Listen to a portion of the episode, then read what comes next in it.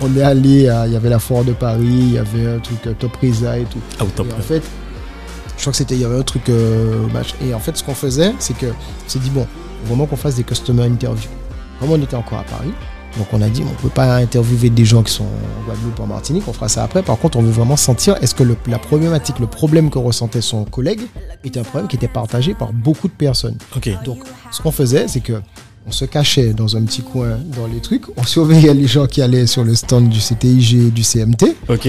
qui posaient des questions, qui prenaient des brochures et tout, et dès que la personne quittait le stand, était couru derrière dans les allées du truc, et on disait bonjour, bonjour, excusez-nous, machin. euh.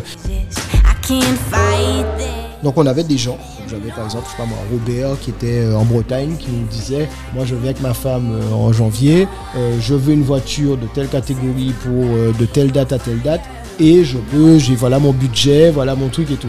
En fait, quand t'es café, j'avais donc ça, et puis j'avais un fichier Excel dans lequel j'avais toutes mes voitures, donc la marque, le modèle, le truc et tout. Je décrochais mon téléphone, donc j'appelais Cédric, bonjour Cédric, voilà, j'ai Robert qui veut louer une voiture de telle date à telle date, ta voiture pourrait correspondre, il est prêt à payer tant, tu gagnerais tant, est-ce que tu es OK?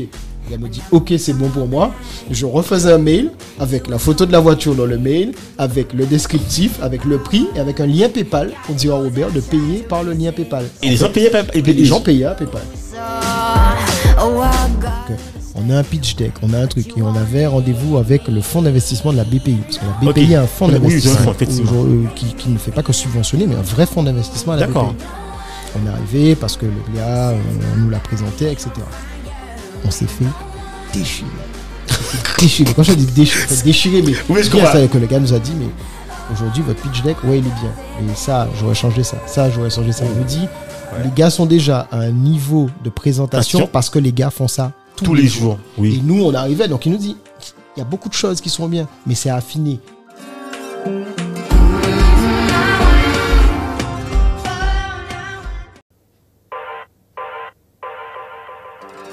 Et si on créait le futur ensemble? Avec On réinvente le monde, on vous propose de venir participer aux prochains changements et de découvrir les solutions et les héros de demain. Nous allons à la rencontre de gens passionnés, entrepreneurs, sportifs, artistes, créateurs et bien d'autres encore. Et si tu veux créer le futur avec nous, installe-toi et très bonne écoute.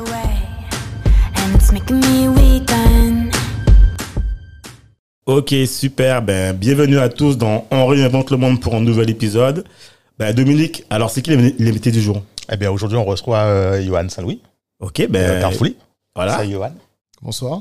Bonsoir Johan, bienvenue. Euh, Johan qui est, alors, une, une présentation rapide. hein. Alors, euh, cofondateur de Carfouli et aussi actuellement, on a vu euh, cofondateur de Ice Consult- euh, Consulting, c'est bien ça? C'est ça, tout à fait. Alors, est-ce que tu peux juste en fait nous dire si on est correct C'est bon, c'est bien. Alors, C'est bien ça. Cofondateur de Carfolie et de AI Consulting. euh, voilà. Ah, ben, c'est parfait. Alors, euh, aujourd'hui, on voulait te recevoir euh, pour parler spécialement de Carfouli. Euh, donc, de toute l'aventure Carfouli, parce qu'elle a été, c'est quand même euh, quelque chose euh, qui pour nous a été euh, énorme. Mais plus spécialement, comme c'est l'actualité, du rachat de, de Carfouli. par Zotcar. Hein? Par Zotcar. Oui, exactement, par Zotcar. Donc, est-ce que tu peux nous, nous, nous, nous parler de- du début, même avant Carfouli Johan, tu viens d'où? Ça s'est passé comment? Euh, Ton parcours à toi, etc. Est-ce que tu peux nous en parler un peu? Mais on est vraiment curieux. hein. Tu as quel. Parce que, un peu souvent, on sait pas, mais en fait, on a envie de savoir si Johan, mais tu- voilà. C'est, c'est quoi les débuts, en fait euh, Tu viens de quel parcours? Parce que tu vois, je pense qu'il y a beaucoup de gens qui se posent des questions sur est-ce que quand on crée une boîte, il faut. Voilà, bon, voilà. Donc, en gros, tu. Voilà, explique-nous un peu le truc, quoi. Ah oui, bah écoute. mais euh, sans rentrer dans Carfouli, parce que là, on veut. On a, on a oui, préparé tout un petit truc là. C'est. Voilà. C'est Johan, quoi, voilà. Ah bah écoute, euh, bah, moi j'ai 36 ans, je suis né le 28 janvier 1984 en Martinique, euh, parce que je suis euh, effectivement, alors je pas si beaucoup de gens le savent, mais je suis moitié martiniquais, moitié guadeloupéen. Euh, donc mon père est de Martinique, ma mère est de Marie-Galante. Donc j'ai vécu euh, bah, les 12-13 premières années de ma vie en Martinique, euh, précisément au Lamentin, à Cajou, et je suis parti quand effectivement mon père a été muté, donc travaillait à la banque, on a été muté effectivement en, en Guadeloupe. Et je suis arrivé donc en cinquième en Guadeloupe, à Grand Camp. Euh, j'ai fait euh, ma cinquième, non, ma quatrième et ma troisième à Grand Camp. Ensuite, je suis parti à Trioncel. Ensuite, j'ai fait Petit-Bourg. Et euh, je suis reparti, donc, du coup, faire une, une année de classe prépa en Martinique, Ok. du coup. Euh, je me suis fait virer de la classe prépa. Bon, en fin oh, d'année. on, on, on vire Euh, jamais vraiment voilà. le pas. Bon. Alors, c'était, c'était- mais, je crois que je crois que ça a été l'événement déclencheur parce que c'est la meilleure chose qui me soit arrivée de ma vie. Ah ouais. Euh, si tu veux, j'ai toujours été depuis petit. euh, j'adorais Capital, j'adorais ces trucs-là. Je- Ouais, quand clic, je voyais ouais. ça, je, je- pour moi, mes yeux brillaient et je me suis toujours. Enfin, j'ai toujours Capital, zone interdite, les trucs Ouais, les là. trucs, les entreprises, les trucs. Alors, tu sais, au début, les entrepreneurs, c'était pas forcément ce qui était mis en avant. On parlait plutôt des cadres qui géraient des développements de nouveaux produits, de nouveaux concepts, de ce genre de choses. Donc, effectivement, créer dans le cadre d'une entreprise, ça m'a toujours attiré, en fait. Alors, je savais pas forcément par quel bout prendre le truc. Et tu sais, la prépa, c'est que quand, quand tu es plus ou moins bon élève, on, on- et moi, j'ai fait éco. Donc, c'est vrai que tout de suite, on te dit, bon, il faut aller faire une classe prépa. Ouais. Tu sais pas forcément ce que tu vas y trouver. Et c'est vrai que moi, je, je suis quelqu'un de très pragmatique. J'aime, pas trop la théorie. J'aime, les trucs pratiques. prépa, c'est très général. Parce qu'en fait, comme tu ne sais pas ce que c'est pour faire quoi, donc au début, tu dois en prépa pour te dire, voilà, je, je m'ouvre toutes les portes et à la fin, je verrai ce que je vais faire. C'est, vraiment pour faire de l'écrémage, en fait. Ouais. C'est-à-dire que euh, la, l'histoire de l'économie, les trucs de la philo, des maths hein, impossibles et tout, euh, ça, m'a un peu saoulé parce que si tu veux, j'arrivais pas. C'est, très bien parce que ça t'apprend aussi la, la rigueur et de- la capacité d'absorber beaucoup de masse de travail. Exactement. Surtout en plus que bon, moi j'étais j'étais là-bas, donc euh, tu sais, tu, dois là où les autres ont papa, maman qui est là, qui fait à manger Ah, et tout. ouais. Moi, euh, c'était euh, sortir des cours, aller faire mes courses, rentrer à la maison, faire Ah oui, parce qu'en fait, ah oui, donc en fait, tes parents étaient encore en Ah Guadeloupe. oui, ils habitent encore en Guadeloupe. Donc, Ah oui, euh, du d'accord. coup, je suis retourné en, en, en- en Martinique, mais euh, j'étais, j'avais un petit studio, euh, je, je travaillais de là-bas et j'étais tout seul. Ah oui, mais, mais- mais en fait, c'est l'équivalent. Enfin, pas vraiment, en fait, c'est comme ceux qui partent dans, dans l'hexagone Ouais, et qui vont. en- qui- Exactement. Ah ouais, exactement, d'accord. Parce qu'il y avait, bon, il y avait la proximité, je rentrais un peu plus régulièrement, Oui, mais c'est mais, vrai que euh, là où les autres, en plus sur une année de classe prépa, où c'est c'est quand même un peu compliqué. Ah oui. Mais, mais bon, ça c'est pas, c'est pas, ça s'est passé. On était, on était quelques Guadeloupéens effectivement à arriver, donc euh, c'est vrai qu'on s'entraidait, on faisait des choses. Et puis je Alors, connaissais pour ta gouverne, moi aussi, quand j'étais en prépa, et moi plutôt physique chimie, je sais clair que si mes parents n'étaient pas là, euh, parce que moi, le le week-end, c'est je déposais mes linges sales en fait dans la maison. euh, le repas était fait. Enfin, voilà, je veux dire, j'étais euh, aux anges, quoi.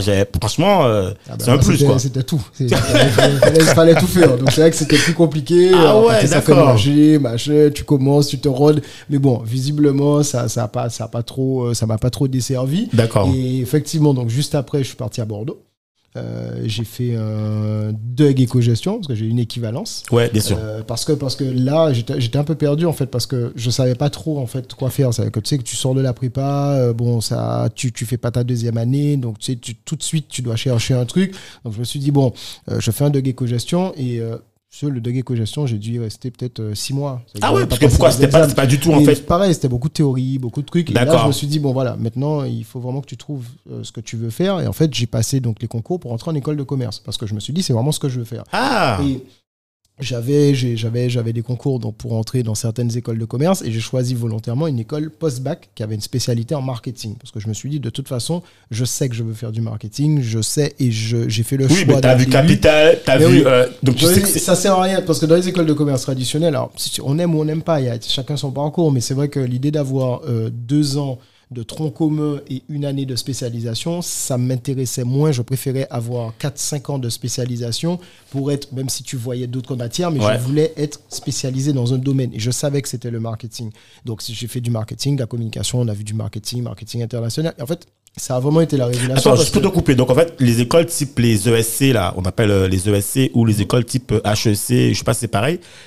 En fait, au début, c'est des troncs communs. c'est des troncs communs et, et en dernière année, effectivement, tu choisis une spécialisation. Donc c'est vrai que euh, voilà, tu, tu choisis une spé. Alors bon, tu, tu vois quand même des choses, mais t'as pas vraiment de, de, de grosses. Pas grosses expert du métier, quoi. T'es pas expert dans le domaine, Nous, quoi. on avait beaucoup, beaucoup. C'est qu'on a fait. Je, je faisais du merchandising, du marketing du luxe, je faisais du marketing international, je faisais. Enfin voilà, tu vois, on Ok. avait vraiment des choses très orientées marketing. Et c'est vrai que c'est comme ça que j'ai commencé à mettre un pied effectivement dedans. Alors, j'étais pas du tout forcément sur le web à l'époque. Euh, j'étais, j'étais pas vraiment dessus. J'ai commencé à mettre un pied dans le web quand je suis rentré dans une société qui s'appelait euh, Cortix qui vendait des sites internet à l'époque. Donc j'étais commercial et j'allais démarcher des gars qui vendaient des sites Et internet. ça, c'est en, en, Et- en quelle année, ça C'était en 2000, 2005, 2006. Un truc Mais comme on ça. est quand même, on est quand même, au- enfin, je veux dire, en France, on est quand même dans les années, je vais pas dire du début du web, mais du début Ah oui. de l'explosion, tu Ah vois. oui. C'était le début, c'était Voilà. le moment où euh, tout le monde voulait avoir un site internet mais savait pas trop quoi faire. Exactement. Donc, Ouais, donc on est dans les bases. Ah ouais, non, mais sur, sur mon stage de, de, de, de trucs, en plus,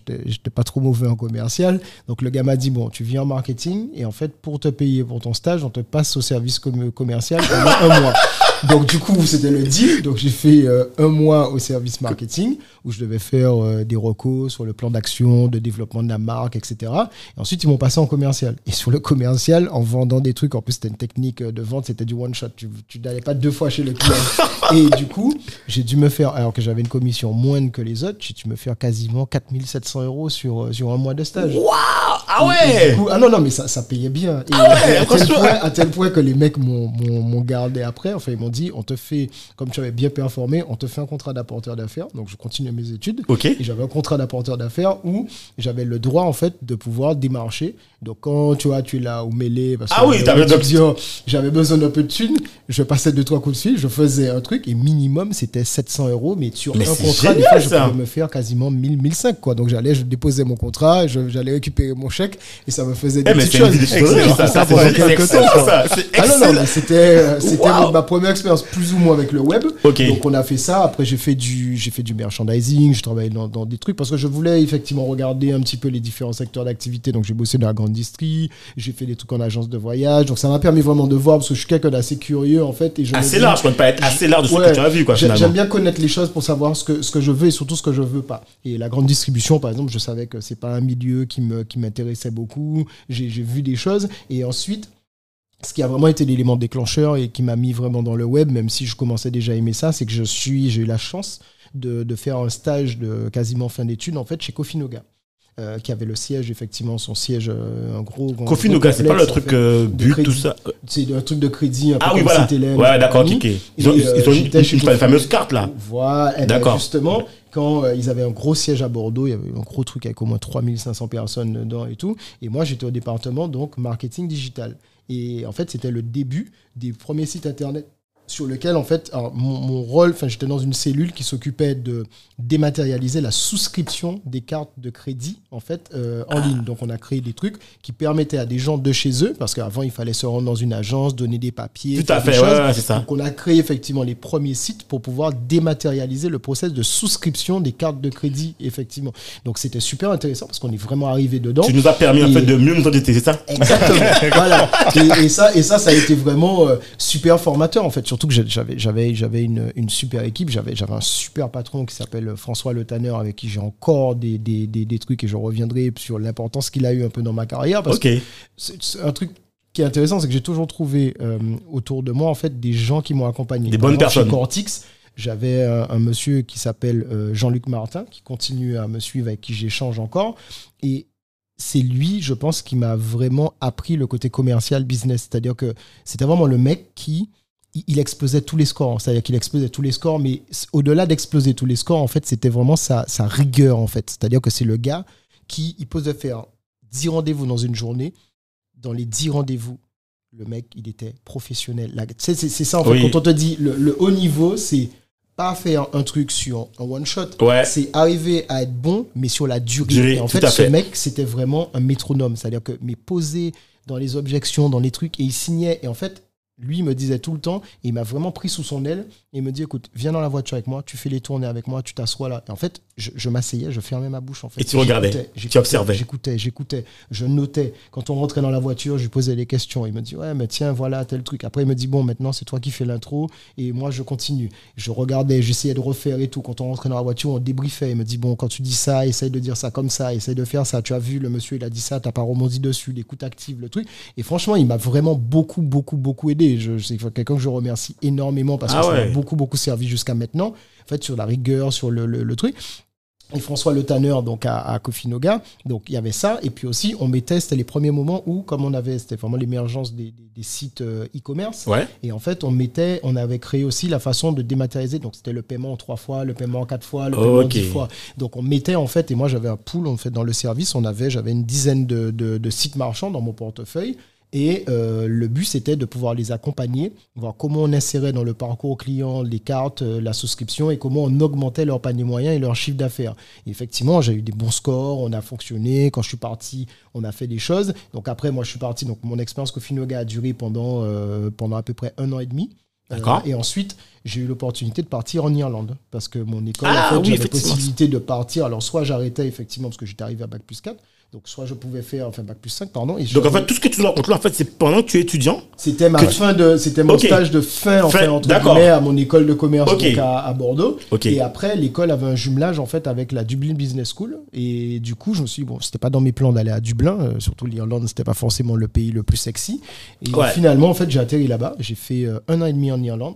Ce qui m'a permis d'avoir euh, une expérience internationale et euh, c'était vraiment génial parce que du coup tu apprends déjà Ah oui, autre chose oui, parce que l'enseignement anglo-saxon et l'enseignement français, c'est rien à voir, C'est vraiment beaucoup de trucs à bâche. Enfin, tu, tu lis beaucoup, c'est beaucoup de littérature, c'est beaucoup de, de trucs où quand tu, quand tu fais une rédaction, quand tu réponds, quand tu fais un truc, tu dois nommer la personne, tu dois mettre entre guillemets, tu dois dire exactement de quel livre, quelle date, quel truc, etc. Et ça, faut connaître ça par cœur. Ouais, parce que ouais, sinon, les gars te mettent des points en moins, des trucs et tout. Et puis surtout, tu, tu, j'avais des, j'avais des Indiens, j'avais des Chinois, j'avais des Allemands. c'était multi- euh, Américains et multi-ethnique, tout. quoi. Et c'est vrai qu'au-delà de ça, en fait, culturellement, c'est super enrichissant. Et Dublin, on, on s'en rend pas compte, mais c'est un- c'est une ville, et l'Irlande, où tu as beaucoup, beaucoup, beaucoup d'expats, en fait, enfin, de, de, de gens. Donc, tu as beaucoup de Brésiliens, beaucoup d'Italiens, beaucoup d'Allemands. Donc, c'est vrai qu'au-delà de ça, ça va vraiment ouvert l'esprit sur beaucoup de choses, en fait. Et moi, je conseille vraiment à tout le monde de pouvoir, au moins, dans les études, partir. Une année au moins à Ah l'étranger, oui, c'est clair. Exactement, ça c'est vraiment intéressant. Et François Le Tanner, pour en revenir effectivement à lui,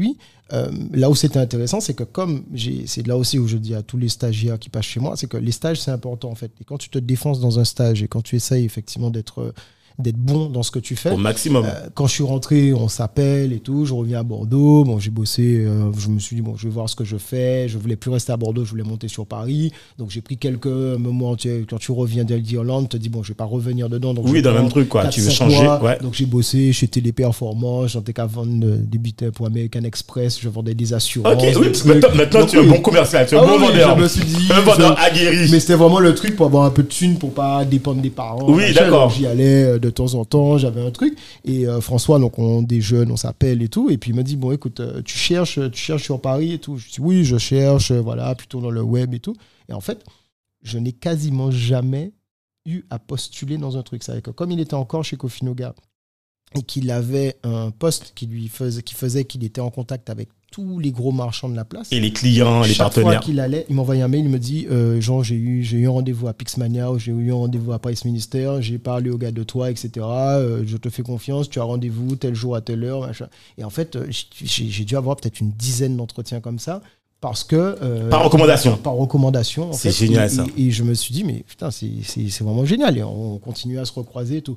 Et donc là, j'ai été embauché donc, par Patrick Robin, qui avait fondé, donc, euh, qui, qui est un des mecs qui, a- qui avait bien réussi dans le web à l'époque avec Xavier Niel et tout. C'était un beau nom du e-commerce, qui avait monté un truc qui, qui faisait concurrence à vente privée qui s'appelait 24heures.fr. Ah oui, ça, je me rappelle. euh, et du coup, il y avait 24heures.fr et en fait, il avait lancé une agence qui s'appelait Imaginette qui avait pour vocation, en fait, c'était très, on était très sur euh, tout ce qui était emailing, en fait, l'acquisition emailing, des bases de données, etc. C'était ce qui avait le vent en poupe. On Ouais. n'était pas forcément à fond sur les réseaux sociaux. Oui, bien sûr. et tout. Donc, les, les marques fonctionnaient beaucoup par des emails pour faire de l'acquisition client. Et Oui, parce qu'à l'époque, on n'était pas encore, il n'y avait pas encore Facebook. Enfin, Facebook, je crois que c'est en Ça 2007. démarrait. Ouais, 2007, c'était pas 2006. encore, euh, C'était pas c'était encore pas encore répandu aussi développé, il n'y avait Voilà. pas encore tout le système de ads, il n'y avait pas encore, Ouais. les gens n'étaient pas encore autant sur AdWords, Ouais, etc. voilà, Donc voilà. c'était vraiment le, le mail en fait qui fonctionnait beaucoup, C'était le les mail, bases de ouais. données, les trucs. Et plus tu avais une grosse base de c'était un peu comme les likes aujourd'hui, c'est-à-dire Oui. que plus tu avais une base de données Données. énorme, plus tu avais. Et dans, et dans chez 24 heures, on fonctionnait donc en binôme avec, enfin en relation avec la régie qui avait des bases de 6,5 millions d'adresses, Wow. des trucs comme ça. Donc on avait des grosses bases. Et mon rôle en fait, c'était aux côtés de- d'Antoine qui était mon boss à l'époque. On était à deux en fait sur l'agence et le but c'était de créer en fait des campagnes d'acquisition pour des marchands Donc le but c'était de créer des mécaniques d'acquisition. Donc on allait euh, créer un concept, on shootait des emails sur des bases de données, donc les nôtres plus des bases de données euh, qu'on allait, où on allait acheter du lead, revendre du lead pour compte des clients. Donc ça pouvait être par exemple, euh, je sais pas moi, Procter Gamble qui te dit euh, pour Pampers, je veux, je veux par exemple euh, 30 000 adresses de femmes enceintes, euh, 30 000 adresses de femmes enceintes. Donc il y avait des formulaires avec genre 15 champs à remplir et tout. Et il te dit, je paye le truc à, je sais pas moi, 30 euros le, le formulaire. Et après, compris. charge à toi Ouais. de pouvoir aller acheter Générer. du lead sur le truc. Donc en fait, c'était un peu du trading, mais il En fait, c'est exactement le Facebook quoi. ad ou le, le, le, le- enfin, le Instagram, enfin tout ce que tu voilà, c'est exactement ça quoi. Et nous, on gérait tout de A à Z, c'est-à-dire de la conception de la campagne, c'est-à-dire le design, les contenus, le truc, plus en fait, et on l'a fait pour, euh, par exemple, je sais pas, tu, je- si vous avez entendu parler d'Attractive World, qui était le, le site de rencontre là pour célibataires Ah, si, si, si, ouais. Ben, on a fait les premières campagnes d'acquisition des premiers membres d'Attractive World. On a bossé pour Marionneau, on a bossé avec euh, euh, les Galeries Lafayette, on a bossé avec. Sportou, on a bossé avec ses discounts, on a bossé, enfin j'ai bossé avec pas mal de grosses boîtes, avec, on a bossé avec euh, euh, Sephora, avec tous ces trucs-là. Donc c'est vrai qu'on a, on a, on a fait pas mal de bonnes marques avec qui effectivement, et puis on avait, on avait le, on fonctionnait pas mal. Donc c'est vrai que ça a été intéressant. Et puis au bout d'un moment, ça commençait un petit peu à me gratter. Et puis bon, Ouais, Il y, y a un truc quoi. Il y a un truc qui fait Ouais. que bon, sympa, mais voilà, Ouais, il y a eu un quelque chose. truc qui a fait que ouais c'est bien mais tu sais tu, te- tu te poses la question en fait de, de, de pourquoi tu fais ça j'ai toujours eu cette envie d'entreprendre en fait alors c'est pas venu comme ça tout de suite mais c'est vrai que bon après euh, voilà j'étais pas forcément euh, j'avais pas forcément la ça, ça tournait mais j'estimais que j'avais pas forcément la reconnaissance que je voulais dedans etc etc donc après différentes discussions euh, on est arrivé au stade où j'ai j'ai posé ma dème, enfin entre guillemets, j'ai- on a fait une rupture conventionnelle. Je me suis dit, voilà, après deux ans, c'est bon, j'ai envie de, de voir autre chose. Donc on a posé une rupture conventionnelle et j'ai commencé à réfléchir à un projet de monter une agence. Je me suis dit, voilà, je fais ça déjà sur Paris. Je Ok. pense que ça peut intéresser du monde effectivement sur les Antilles et j'avais envie en fait de redonner à l'écosystème local, à chez moi en fait, tu vois. Donc en fait, tu, tu- donc alors ça c'est en quelle année ça? C'était en 2000, 2000, 2009. je Ouais, crois, 2009. comme ça, Donc, en fait, 2009. De- Donc après deux ans chez euh, 24heures.fr, là tu te dis bon, je crois que je suis arrivé au bout d'un Ouais, cycle. Envie d'entreprendre. Envie d'entreprendre. Mais du coup à ce moment-là, tu es à Paris. Je suis à Paris. Et je me rappelle à ce moment-là aussi, je crois effectivement en 2009, je crois que tu fais aussi partie des cofondateurs d'Outre-mer Développement. Oui, alors, alors j'ai accompagné, alors c'était plutôt Satiam D'accord. euh, qui était dessus. Et d'ailleurs, d'ailleurs, c'est le truc, c'est que c'est Outremer Network donc, qui fait une conférence un soir sur une péniche à Paris. et Oui, ça, je me rappelle. En tant que Carrefour, enfin en tant que 24heures.fr, à intervenir. Et je suis aux côtés de Satiam Dorville, que je connaissais pas. Ah, vous vous connaissez pas? Mais non, on se connaissait pas. Donc Tu sais quoi, attends, je vais te rigoler. ce jour-là. Ce jour-là, euh, je crois que c'est le même jour où moi j'ai intervenu aussi dans cette péniche. Il me semble effectivement que c'était ce soir. Et en fait, moi, je te connaissais pas et je ne connaissais pas non. enfin, Satam, je le connaissais par rapport à la prépa. Mais je pensais pas que tu connaissais pas. Je, Ah je- non, non, on je on se connaissait pas du tout. Et, et c'est ce jour-là qu'on a fait connaissance et que de fil en aiguille, on discute et il me dit, écoute, euh, tu veux monter une agence, donc on discute en off après, après le truc, et on a recontinué à discuter et il me dit, écoute, euh, moi j'ai une agence que j'ai montée qui s'appelle l'agence multiculturelle. On est à deux Ah oui, dessus, c'est- c'est ça, oui, c'est ça. Avec une fille qui s'appelle Fabienne. Il me dit bon, euh, moi je viens d'avoir un gamin, donc j'ai repris une activité salariée, mais euh, ce serait dommage de réinventer le truc parce que la marque elle est là. Donc si ça te dit, autant reprendre ensemble le truc et que tu amènes tes compétences dedans et qu'on fasse quelque chose. Donc ils étaient encore deux entrepreneurs sous la marque et en fait moi je suis arrivé, donc on a on a on a commencé à reprendre un petit peu le truc ensemble.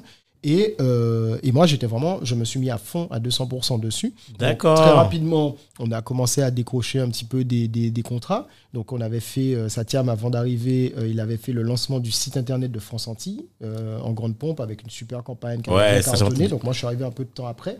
Et du coup, on a monté donc de l'agence multiculturelle donc, qui existait et en fait qui a été rebaptisée The M Agency juste après. Donc, ça, c'était euh, fin 2002 en 2010 à peu près. Et en fait, on a monté donc cette agence, euh, The M Agency, qui nous a permis de travailler avec plein de marques. On a travaillé avec le groupe Bernard Ayotte, on a travaillé avec Orange, on a travaillé avec EDF, on a travaillé avec la Sarah, on a travaillé avec euh, la Galeria, on a travaillé avec, enfin, on a travaillé avec beaucoup, beaucoup, beaucoup, beaucoup de, de, de, de- de marchands, de grosses marques effectivement sur, sur les Antilles Guyane et qui nous ont fait confiance. On est arrivé, on a fait des choses.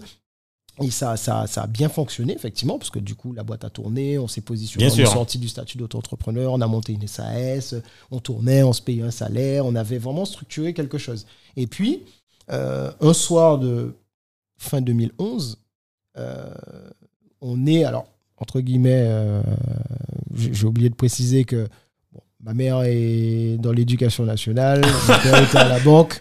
Bon, je ne suis pas d'une famille, euh, machin, mais c'est vrai que quand je quitte mon boulot pour lancer une boîte. Ah oui. jus- Jusqu'à maintenant, ma mère ne comprend pas. Euh, Ouais, bah, Jusqu'à euh, maintenant, elle ne comprend pas. Je pense que beaucoup de, ventes, beaucoup de parents ne comprennent pas un peu. euh, elle comprend pas, je t'ai payé des études. Qu'est-ce que tu as fait Pourquoi tu prends pas euh, ça Tu as encore le choix. Tu peux, toujours, Ah tu oui. sais, tu peux encore, euh, tu as la possibilité de toujours Ah, quand, retourner. quand euh, c'est dur, tu, tu- es sûr que tu, tu veux pas, pas prendre un petit moment pour Passer un concours. Non. Ah, le- le- Moi, je pense qu'elle a compris parce que mais, on, est, on est trois. Donc j'ai deux frères, dont un qui a monté donc, la maison des Antilles. Ouais, Et tout à lui, fait. a- lui, pour le coup, on en discutait dernièrement en vacances. Il, il a jamais été salarié, lui. Il a monté sa boîte. Il était encore en études étudiant. Ça, je me rappelle, Et en fait, il a, il a aujourd'hui, ça fait euh, 10 ans qu'il a sa boîte, en fait. Et il me dit, je, je n'ai jamais bossé pour qui que ce soit. J'ai jamais Et il sait pas ce que c'est de toute façon. Il sait pas ce que c'est. Et je pense que tu je pourras jamais le faire de toute ah façon. Et le troisième qui, est- qui est aujourd'hui en poste, euh, qui, qui lui fait de belles choses, qui, qui machin, mais qui ça commence à le gratter aussi. Ah, d'accord. Il a, il a Il pris va être contaminé. Il a pris le virus. Et effectivement, donc pour revenir à ça, donc euh, Satyam, donc euh, on était donc sur The Emergency. Alors lui, il était encore en poste, il travaillait au Crédit Lyonnais effectivement à l'époque. Euh, et Mais du coup, alors, vous aviez des clients, alors qu'on soit bien d'accord, vous aviez ces clients-là, ça, depuis Paris? Oui, alors oui, voilà, Mais moi je ah, faisais, je, faisais des déplacements commerciaux où c'était des, des, des missions commando. Je prenais un billet d'avion, je venais pendant deux mois. Euh, pendant deux mois, je faisais quasiment euh, la Guadeloupe et puis je faisais deux semaines en Martinique. Et pendant ces deux semaines-là, c'était rendez-vous sur rendez-vous. ça voudrait et dire voilà, aussi que à ce moment-là, en fait, il n'y avait pas de boîte qui avait. Qui a- enfin, je me dis, mais si tu as des boîtes en local qui se disent que finalement, Emergency, en fait, est, est, est, est, ult- enfin, est compétente pour faire ça, ça veut dire qu'en local, il n'y avait pas tant de boîtes que ça qui faisaient ces. C'est vrai qu'il n'y avait pas, il y avait pas trop. Tu avais des agences de communication, mais, mais tu n'avais pas forcément d'agences en fait qui offraient vraiment la partie euh, digitale Web. autant qu'on offrait, parce qu'on avait la chance aussi d'avoir moi, moi ce que j'avais fait aussi sur euh, sur le truc, c'est que j'avais des concepts créatifs, on avait des choses, on savait acheter, il y avait l'emailing, il y avait des choses. Oui, Moi, j'ai accompagné par exemple Nouvelle Antilles, Nouvelle Île, qui était un Si, je me rappelle, ouais. ici. On faisait toute leur campagne d'acquisition au niveau national, donc moi j'avais tout le réseau pour acheter du lead, faire des trucs, donc je leur revendais ça. oui. Euh, JBH, on faisait de la veille e-réputation pour le groupe. Euh, Enfin voilà. tu Oui, vois, donc c'est compliqué en fait de faire ça depuis. Effectivement, à l'époque, Oui. à l'époque, effectivement, on pouvait- c'est voilà. Il n'y Si avait pas, pas euh, d'experts digitaux à Tout à fait, euh, en tout à local. fait. Donc c'est vrai qu'on faisait l'aller-retour, mais, mais, mais euh, là aussi, sur, sur The Emergency, euh, il y a beaucoup de personnes qui ne comprenaient pas, mais on y est allé, mais vraiment au culot. C'est-à-dire que quand on, quand on signe avec euh, euh, le groupe Bernard ou avec Orange ou avec la Sarah ou autre, c'est parce que je décroche mon téléphone, j'appelle la secrétaire, je dis bonjour madame, je voudrais parler à monsieur Intel. Mais, mais sans me connaître, tu vois. Donc, c'est-à-dire Ok. que soit tu vas, tu vas sur LinkedIn, tu regardes c'est qui le nom du monsieur, machin, parce que tu t'es déjà fait refouler une fois par la secrétaire. Donc, au cas dit, bon, bonjour, machin, oui, euh, mais j'ai son numéro de téléphone, enfin, j'ai perdu mon téléphone, ou bien j'ai perdu. je l'ai rencontré la dernière fois, on s'est- voilà, il m'a dit de le rappeler. euh, Tu, tu vas au culot. Ok. Et quand on te passe le gars, par contre, tu sais que c'est du one shot. C'est clair, t'as- à, à Ah, bien, à bien faut être présenter, efficace, à bien le truc. Et c'est pour ça que je dis que tu sais, c'est- c'est peut-être c'est peut-être l'insouciance aussi qui fait que c'est-à-dire que aujourd'hui je, je ferais peut-être je, je- c'est peut-être un truc quand tu es jeune entrepreneur tu, tu es des fois insouciant en fait. Tu, tu te dis voilà c'est pas des choses que, que fait. peut-être maintenant Tout à quoique fait. Tu, tu as quand même cet ADN mais c'est vrai que c'est des trucs où Avec le recul, dis, rien à c'est perdre en fait Oui, mais c'est ça, mais en à fait, fondamentalement, qu'est-ce que vous aviez à perdre à ce moment-là? Rien. Rien. Non, Donc mais c'est c'est- vrai. plus, faut y aller. J'ai rien à perdre. Donc le gars, au pire des cas, il me dit non. Il me dit bah, bon, de la merde, machin. Mais non, c'est pas vrai. Enfin, et après, ça faisait mouche. Le gars te dit bon, écoutez, voilà, ben c'est- ça m'intéresse. Venez, on va se voir et tout. Et puis tu le vois. Et puis même ça signe pas tout de suite. Il te rappelle après. Il te dit des trucs. Tu continues à entretenir la relation. Tu fais des choses. Effectivement, on a été. Enfin, parce qu'aussi ce qu'on a fait aussi avec eux, ça a fonctionné. Donc quelque part, on a eu des, des, des gens qu'on a. Il y a la confiance qui et s'est installée. La confiance Et au fur et à mesure, tu commences à mettre des choses en place. Donc on a, on a fait des choses. On a fait des choses. Euh, Satyam, à l'époque, a été euh, sur l'agence à, à- à l'initiative. On a été à l'initiative de la, de la première étude sur les tendances web aux Antilles. Ah, ça, je me rappelle, effectivement. Donc, tu vois, première Ouais. étude sur les usages aux Antilles, sur le web, ce genre de choses. Donc c'est vrai qu'on a, on a fait des choses. On a fait des choses et c'est vrai qu'on en est, on en est pas peu fiers, tu vois, parce que c'est quelque part, tu, tu reviens un petit peu back in the day, tu te dis bon, sur le coup, tu sais pas, mais après tu te dis ouais, c'était quand même bien. Non, franchement, pour l'époque, c'était top. Franchement, pour l'époque, je me rappelle, c'était euh, waouh, quoi. On essayait de, de, de faire des petites choses, la journée Outre-mer Développement, on était, on était partenaire. Alors c'est Satiam justement qui était, qui était plutôt dans le board et, dans, et, dans, et à l'initiative du, du concept. Moi, je, je, je- j'ai- comme The Emergency était partenaire, donc effectivement on a fait pas mal de choses et j'étais Oui, en soutien dessus, mais euh, c'était plus Satiam qui était dedans. Et donc du Ça coup on se euh, voyait... Marwan aussi, je crois. Marwan aussi. Marwan, euh, voilà. François Brichon, Voilà, voilà, voilà. etc. Toutes Tout à ces fait. bandes-là qui étaient dedans et euh, bon, qui ont, qui ont développé. La journée Outre-mer Développement, c'était vraiment intéressant dans, dans, dans la capacité que ça avait à offrir des choses. Maintenant, bon, ça n'existe plus, mais je pense que c'est quelque chose d'important. D'ailleurs, euh, euh, je pense que ça permet toujours de créer du lien avec la diaspora et je pense que maintenir le lien, d'ailleurs, la dernière, Outre-mer- la dernière journée Outre-mer Développement, euh, avec Martinique Tech, on avait organisé en marge de la journée Outre-mer Développement un truc qu'on avait appelé Diaspora euh, Digital Connection. Ouais. Et en fait, l'idée, c'était de dire en fait euh, que oui, il y a la journée Outre-mer Développement, mais en fait, si tout le monde s'y retrouvait pas dedans. Parce Tout à que, fait. parce que c'était devenu quelque chose de très euh, business, mais business à un niveau qui n'était pas forcément pour Business grand compte, quoi. Ouais, et voilà, puis c'était plutôt compte, du. Et, et c'est vrai que nous, on s'est dit, voilà, on a une diaspora qui existe, qui est forte, et au niveau des startups, la diaspora a énormément de choses à apporter, sauf qu'elle n'est pas forcément toujours câblée avec l'écosystème local, soit parce que quand on rentre en vacances, on rentre, on boit des coups, on Tout voit les fait. copains, on est avec la famille, etc. On a un laps de temps, donc on n'a pas forcément le temps de savoir qu'est-ce qui se passe, est-ce qu'il y a un événement business, comment on connecte, etc. Deuxième chose, donc l'idée c'est de connecter tout le monde, de, de faire venir du monde. Donc on a eu, on a, on a fait ça, mais à l'arrache, hein. on a eu quasiment 90 personnes qui sont venues.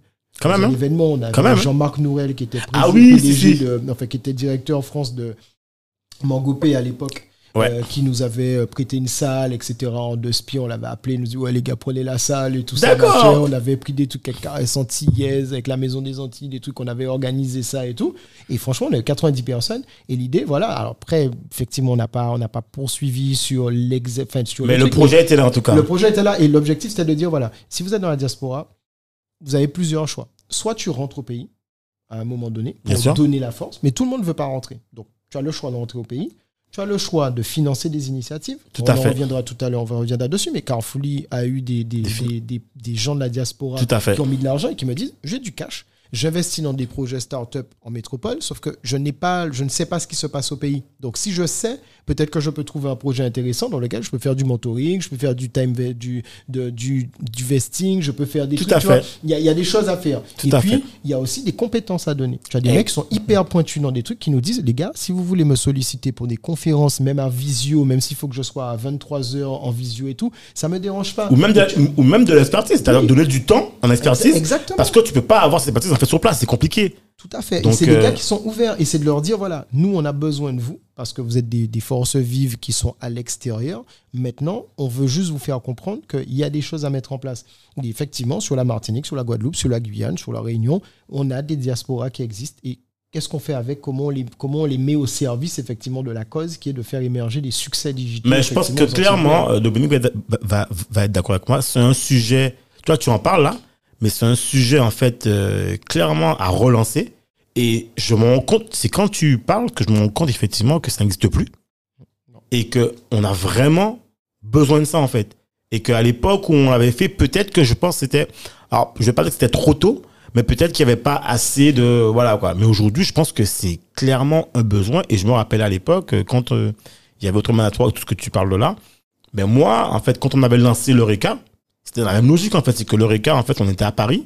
Et je me dis, mais comment tu fais pour lancer une boîte en étant à Paris, mais la lancer en Guadeloupe ou en Martinique? Tu, n'as aucun retour. À part prendre le billet d'avion, prendre le pouls, mais le pouls que tu prends, c'est un pouls de 2-3 semaines, un mois. C'est pas un vrai pouls réel. Tu es pas sur le territoire. Tu n'arrives pas à avoir, tu arrives pas à avoir de, de data de données. Euh, donc en fait, à un moment donné, tu as une connexion. Et je veux dire, finalement, il n'y a pas de frontière à avoir finalement. Non, c'est clair, c'est clair. Il faut pas, faut pas être euh, machin de ça. Et puis même l'Erika, l'Erika c'était intéressant dans le sens où, euh, je me rappelle, c'était, là où tu attendais les apéros de l'Erika, les rencontres, parce que tu savais que tu allais te connecter avec les autres. Moi, moi j'ai vécu ça sur le web. C'est-à-dire que quand, quand je suis arrivé dans le web euh, à Paris, pas tenu en l'oneg. Hein. Ouais, c'est vrai. Tu, tu vrai. comptais sur le bout des doigts. Donc c'est vrai que quand tu arrivais, tu, tu regardais des potes vont nègres dans l'événement. Quand ils voient ici, Tout à fait, c'est clair. Donc, tu vois, c'était. Et quand je me rappelle de quand, quand je me suis lancé, alors que je connaissais plein de gens et tout dessus, mais quand je me suis lancé, par exemple, sur TMA, The Emergency, euh, c'est vrai qu'il y a des gens qui me disaient Ouais, mais pourquoi tu vas faire du web aux Antilles Euh, Franchement, tu pourrais aller dans des bonnes boîtes ici, tu pourrais faire des trucs. Pourquoi tu. Enfin, tu vois, ils comprenaient pas en fait. Et le fait d'aller sur les Antilles, tu vois, c'était vu comme euh, bon, ouais, bon, il y a des trucs et tout. Et c'est vrai que quelque part, le fait de se retrouver dans des écosystèmes ou dans des environnements où on était un peu entre nous, on comprenait les problématiques, on sentait que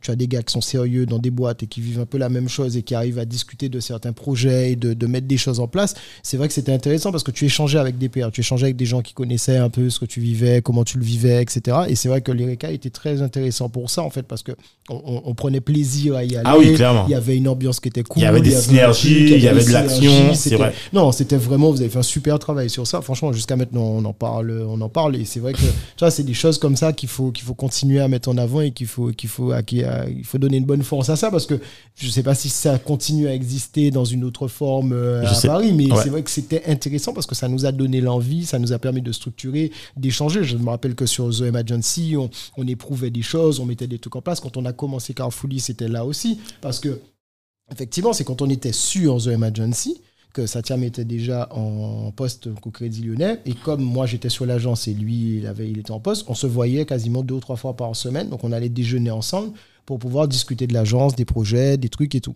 Et euh, il me dit un jour, euh, bah, tiens, j'ai un de mes collègues là qui m'a parlé de qui, qui vient en Martinique là. euh, il m'a demandé pour un plan pour louer une voiture parce que en fait le mec c'est la première fois qu'il allait. Il m'a dit que dès qu'il appelle, soit il regarde les prix sont super chers, soit quand il appelle il y a plus de voiture de disponible, ou quand il y en a de disponible, lui il veut une petite voiture, il vient, il veut tout seul ou à deux, et il me dit on lui propose que des grosses bagnoles. Il me dit il veut savoir s'il y a un plan.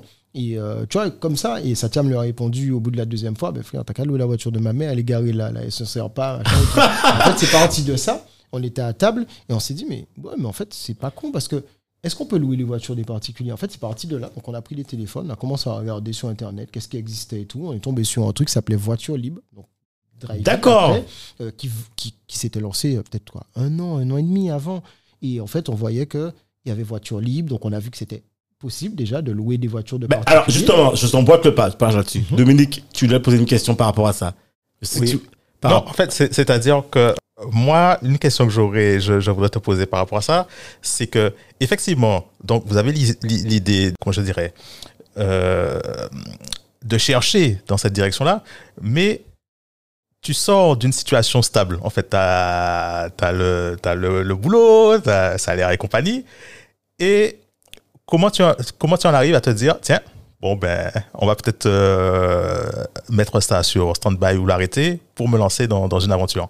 Ah, mais je, franchement, je, je pense que j'ai pas trop réfléchi. Si tu veux, c'est, enfin, quand on commence à en discuter, on est toujours sur The Emergency. Quelque part, dans ma tête, j'ai, c'est quoi, c'était quoi C'était fin, fin 2011, un truc comme ça. Mhm. À peu près, ouais, je pense que ça devait être vers novembre, décembre 2011, un truc comme ça. Et euh, donc, on a commencé à discuter, on commence à regarder le truc, on commence à voir que c'est possible. On fait des études, on voit que oui, on le savait déjà, mais on, on a de la data qui confirme que Martinique, Guadeloupe, c'est des départements français avec euh, la Réunion qui Donc là, vous faites quoi Là, vous, allez sur le web ou bien vous allez sur place le ou- web, on va sur le web dans un premier temps, on Ok. vérifie, on voit que effectivement qu'il Il y a une forte demande. Il y a déjà. alors, Au on niveau a- de la on a législation, je suppose, déjà que c'était possible de le faire, parce qu'on a Ouais. vu que Drivey le faisait effectivement, et ça s'appelait encore voiture libre, et qu'on a vu qu'il fallait des assurances, des trucs, donc on a commencé à creuser. Ensuite, on a regardé est-ce qu'il y avait vraiment euh, des, des- des voitures de disponibles sur l'île. Donc on a vu qu'il y avait un taux d'équipement qui était le plus élevé de métropole en Martinique, en Guadeloupe et à La Réunion. Ah ouais. on, est le- les, on est les trois départements français qui avons le plus de voitures par, par habitant. habitant Ouais. Donc on sait qu'il y a des voitures, des, des familles qui ont des fois 3-4 voitures dans une, dans une famille. en fait. Donc, tu, on est, on est 5 mounes en, en, en, en case là, c'est 5 mounes en voiture. Ni en voiture. Des fois, tu as des gens Il y a qui ont- au moins une voiture, quoi. Ah oui, non, mais tu as, tu as des fois des gens qui ont, qui ont des voitures à côté, qui ont des voitures là, qui, qui par opportunité, signent moun Kavin ou bien pour, pour les trucs. Donc aujourd'hui, tu as, tu as un fort taux d'équipement. Donc on s'est dit déjà, ça sent bon. Après, ce qu'on a décidé de faire, en fait, on était très sur euh, la, la méthodologie. Alors Statiam, un peu plus que moi en plus, euh, très méthodo, à lire beaucoup de trucs. sur Lean, ça, le sur le de. lean et tout. Ouais, juste. Et on a très concrètement appliqué vraiment le lean stricto sensus. Donc je me rappelle que ce qu'on a fait, c'est que on est allé, à- il y avait la foire de Paris, il y avait un truc euh, Top Reza et tout. Ah oui, top. Et en fait, je crois que c'était, il y avait un truc euh, au match. Et en fait, ce qu'on faisait, c'est que on s'est dit, bon, faut vraiment qu'on fasse des customer interviews. Comme on était encore à Paris, donc on a dit, on ne peut pas interviewer des gens qui sont en Guadeloupe, en Martinique, on fera ça après. Par contre, on veut vraiment sentir, est-ce que le- la problématique, le problème que ressentait son collègue était un problème qui était partagé par beaucoup de personnes? Donc, ce qu'on faisait, c'est que on se cachait dans un petit coin dans les trucs, on surveillait les gens qui allaient sur le stand du CTIG du CMT, Ok. qui posaient des questions, qui prenaient des brochures et tout, et dès que la personne quittait le stand, dans les allées du Ah truc, ouais, et on disait bonjour, bonjour, excusez-nous, machin, euh, euh, on voudrait vous poser des questions, est-ce que vous voulez et tout. Donc les gens étaient Ah ouais, c'est vraiment la et cible. C'est vraiment Ah la cible. Là, on est- la cible. Ah est nous, à cette époque-là, franchement, nous pas honte, nous pas ni combine, en fait. C'était vraiment le truc où c'était vraiment mais le, truc à fond, quoi. Et on allait voir les gens et on posait vraiment dans, dans le sens customer interview, c'est-à-dire que tu viens pas en disant euh, on veut monter de la location entre particuliers, Bien est-ce que sûr. vous êtes intéressé, c'est qu'on leur disait voilà, on a vu que vous êtes euh, que vous êtes venu sur le truc, donc peut-être que vous prévoyez de venir aux Antilles. Les gens te répondaient oui ou non, et en général te disent oui, effectivement, on se renseigne et tout. Est-ce que vous avez l'habitude de voyager? Oui, effectivement, voyage. Est-ce que vous avez déjà voyagé sous les Antilles? Oui, ça m'arrive, ou bien non, ce sera la première fois et tout. Et en fait, on discute avec les gens et on disait, voilà, est-ce que sur la location de voiture, quand vous vous déplacez, est-ce que c'est quelque chose qui... et les gens te répondaient souvent spontanément, oui, effectivement, on a déjà vu qu'on est allé déjà sur dans des trucs, on a compris qu'aux Antilles, il faut absolument une voiture déjà pour se déplacer. Si on n'a pas de voiture, ça va être compliqué. Donc, il faudra qu'on passe par de la location. Et là, ils commençaient déjà à te dire, ben, un, on a vu et on a regardé sur les forums, et, ou bien ceux qui étaient déjà allés te disent, c'est très cher. Il y a beaucoup d'attentes, c'est super relou quand on arrive, il faut attendre deux heures avant de récupérer la voiture, c'est cher. Euh, Il y a pas, il y a des fois plus de voitures quand on arrive en haute saison, donc Pas commander très tôt, etc. Très Tu peu. Pas, il- à cette époque, c'était compliqué de réserver et tout. Donc on a vu et à la fin, on leur disait voilà, eh ben si on est capable de vous offrir une alternative en vous proposant de louer la voiture des Martiniquais et des Guadeloupéens. Est-ce que vous seriez intéressé? Ah, mais ça peut être intéressant, machin. Et là, en fait, ils commençaient à te dire oui, mais est-ce qu'il y aura une assurance tout risque D'accord. Donc là, on cochait la case il faut absolument une assurance. Deux, les gens te disaient oui, mais par contre, il faut que je sois sûr que je récupère la voiture à mon arrivée. Ok. Deuxième truc de cocher. Après, oui, mais il faut que ce soit quand même un peu moins cher que les loueurs pour machin, etc. Ok. Et. Donc ça nous a permis de voir un petit peu quelles sont les, les briques qui étaient essentielles Yeah. en fait dans, le, dans, la, dans la proposition de valeur du service. Et ensuite, ce qu'on a fait pour vérifier sur la Guadeloupe, enfin la Martinique, au niveau, est-ce que les gens sont prêts à mettre leur voiture? Alors on a eu de tout. hein. Ah, mais les gars, jamais, mon Dieu, c'est mon gars, yo. Ça, Le Guadeloupéen, ça. le Martiniquais, jamais, c'est même pas peine de tester. compte, Vous êtes c'est son truc qu'il là- achète, c'est sa valeur. on s'est dit, bon, les gens parlent, tout ce qu'on va faire, on va faire un truc. On a mis, je crois, 10 ou 15 euros dans du Facebook Ads. On a mis une pub sur un formulaire en ligne euh, Martinique, une pub sur un formulaire en ligne Guadeloupe. Guadeloupe. Et on disait, vous voulez louer votre voiture, euh, gagner de l'argent grâce à votre voiture en la louant en toute sécurité avec une assurance machin, cliquez ici. Les gens ont rempli ce formulaire. On a eu, je crois, 10 ou 12 véhicules qui se sont inscrits. On s'est dit, bon. En quoi mis en, au moins- en- en- en- Même pas une semaine. Ah ouais, d'accord. Même pas une semaine. Gratuitement, il y a eu des gens qui nous ont dit, voilà, marque, modèle, Ça machin, veut dire qu'au bout d'une semaine, disponible tout le Tu temps. pouvais tout. déjà louer 10 véhicules. Donc c'est limite, limite, ils ont créé leur euh, premier MVP là. Ben voilà, on c'est- a, c'est sa bien. folie a duré pendant un an. On n'avait pas de site internet.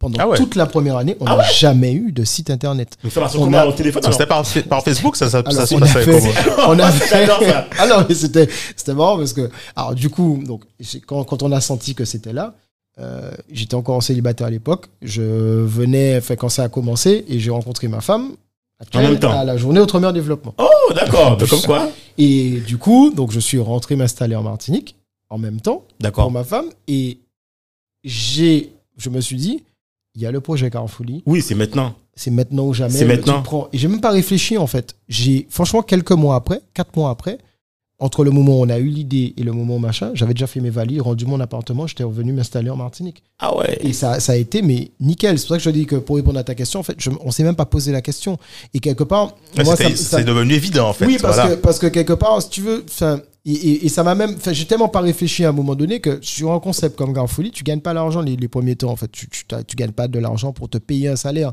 Et comme j'avais déjà cramé mes assédiques du, du premier truc, Oui, donc donc je suis resté à un moment donné, je suis resté quasiment deux ans sans me verser un euro de salaire sur Carrefourly. Mais attends, mais quand tu lances Carrefourly, est-ce qu'il y avait déjà euh, du Airbnb, du Uber, tout ça Est-ce que c'était déjà lancé? Ah, C'était au début, quoi. C'était au début. Enfin, D'accord. En tout cas, chez nous. Donc, en fait, tu- Drive tu arrives quand même- à prendre un peu de Tu arrives quand même en avance Ben, Parce on a finalement, tu- à adapter le modèle, par contre, au touristique. Ça n'existait pas sur le touristique. Les gens faisaient ça dans les métropoles. C'était je veux louer une voiture à côté de chez moi pour faire un truc. Donc, adapter le modèle au tourisme, c'est deux choses complètement différentes parce que, et, et je- et on a eu beaucoup de discussions avec le fondateur de Drivey, Paulin de Monton et tout. On a discuté ensemble, on, on discutait de ça. Et effectivement, c'est c'est deux choses différentes parce que quand tu loues une voiture, de particulier euh, à Paris, Ouais. tu prends ton métro, tu en as besoin pour aller faire des courses ou tu en as besoin pour partir en week-end en Bretagne. Ou, ou même pour aller récupérer des meubles chez Ikea ou un truc comme ça. Tu prends ton métro, tu arrives à, à la voiture, tu récupères la voiture. Si la voiture n'est pas bonne ou si le gars n'est pas là, oui, ça fait chier. Oui, ton expérience n'est pas bonne. Sauf que tu sais que tu reprends ton métro, tu rentres chez toi et, tu, et tu mets un beau commentaire. Quand tu fais 8000 km, Oui, c'est vrai. que tu arrives avec des enfants, tu as fait 8 heures d'avion, c'est le voyage de l'année, tu as mis de l'argent sur la table. Là, ça pardonne tu pas. arrives, déjà, ton niveau d'exigence quand tu arrives en tourisme Il est est, plus élevé. beaucoup plus Il élevé. est, Ah oui. il est énorme. Deux, tu as intérêt que la voiture soit à l'aéroport, en bon état, parce que si ça se passe mal, tu reprends pas ton avion pour rentrer. C'est tout le début de ton expérience qui est gâché. Comment tu rentres dans ton Exactement. hébergement, faut que tu repayes des trucs, la voiture est pas bonne, il y a tel truc, etc. Donc le niveau d'exigence que tu dois avoir en, en Ouais. opérationnel, Ah oui. l'excellence opérationnelle que tu dois avoir, elle est plus élevée. Donc au début de Carrefourly, on était à deux. Alors comme je te disais, on n'a pas eu de, on n'avait pas de site internet. Donc on avait les deux formulaires en ligne qui nous permettaient d'acquérir d'un côté des touristes qui à qui on disait louer la voiture d'un particulier vacances aux Antilles. D'accord. Donc comme on avait fait les customer interviews, notre première base, c'était déjà tous les gens qu'on avait eu pendant les customer interviews qui, dont on avait gardé, qui nous disaient ben, ça m'intéresse, si vous lancez votre concept, contactez-nous. Et en fait, on les avait contactés. Et après, le bouche à oreille, et puis quelques pubs et tout. Donc, on avait des gens. Donc, j'avais par exemple, je sais pas moi, Robert qui était euh, en Bretagne, qui nous disait Moi, je viens avec ma femme euh, en janvier, euh, je veux une voiture de telle catégorie pour euh, de telle date à telle date. Et je peux, j'ai voilà mon budget, voilà mon truc et tout. Et en fait, quand t'es café, j'avais donc ça, et puis j'avais un fichier Excel dans lequel j'avais toutes mes voitures, donc la marque, le modèle, le truc et tout. Je décrochais mon téléphone, donc j'appelais Cédric. Bonjour Cédric, voilà, j'ai Robert qui veut louer une voiture de telle date à telle date. Ta voiture pourrait correspondre, il est prêt à payer tant, tu gagnerais tant. Est-ce que tu es OK? Le gars me dit OK, c'est bon pour moi. Je refaisais un mail avec la photo de la voiture dans le mail, avec le descriptif, avec le prix et avec un lien PayPal pour dire à Robert de payer par le lien PayPal. Et les gens payaient. Et Et les gens payaient à PayPal. Et en fait, on a tenu un an comme ça. Et quand on a eu les premières personnes qui nous ont dit bon, par contre, votre truc là, euh, je suis, j'ai pas confiance. Euh, Est-ce que vous pouvez me montrer que vous avez un vrai cabis? Oui, Est-ce que vous pouvez montrer que machin, etc. euh, Et tout. Donc, on a commencé à avoir les premiers freins. Et en fait, c'est ce que je dis aux gens. En fait, c'est que il faut toujours, quand tu es entrepreneur, je pense, attendre un peu d'être. Fait, quand tu bootstrap, Bien sûr. c'est tu vois je, je vois beaucoup je- je- j'ai beaucoup de porteurs de projets qui viennent me voir qui me sollicitent qui machin. Et en fait j'ai l'impression que au niveau des Bocavines ils sont peut-être 4 5 c'est ah oui donc on est sur un projet là ça fait 6 mois qu'on parle du projet. Alors lui il va être directeur administratif et financier lui il va être au marketing lui il va être en...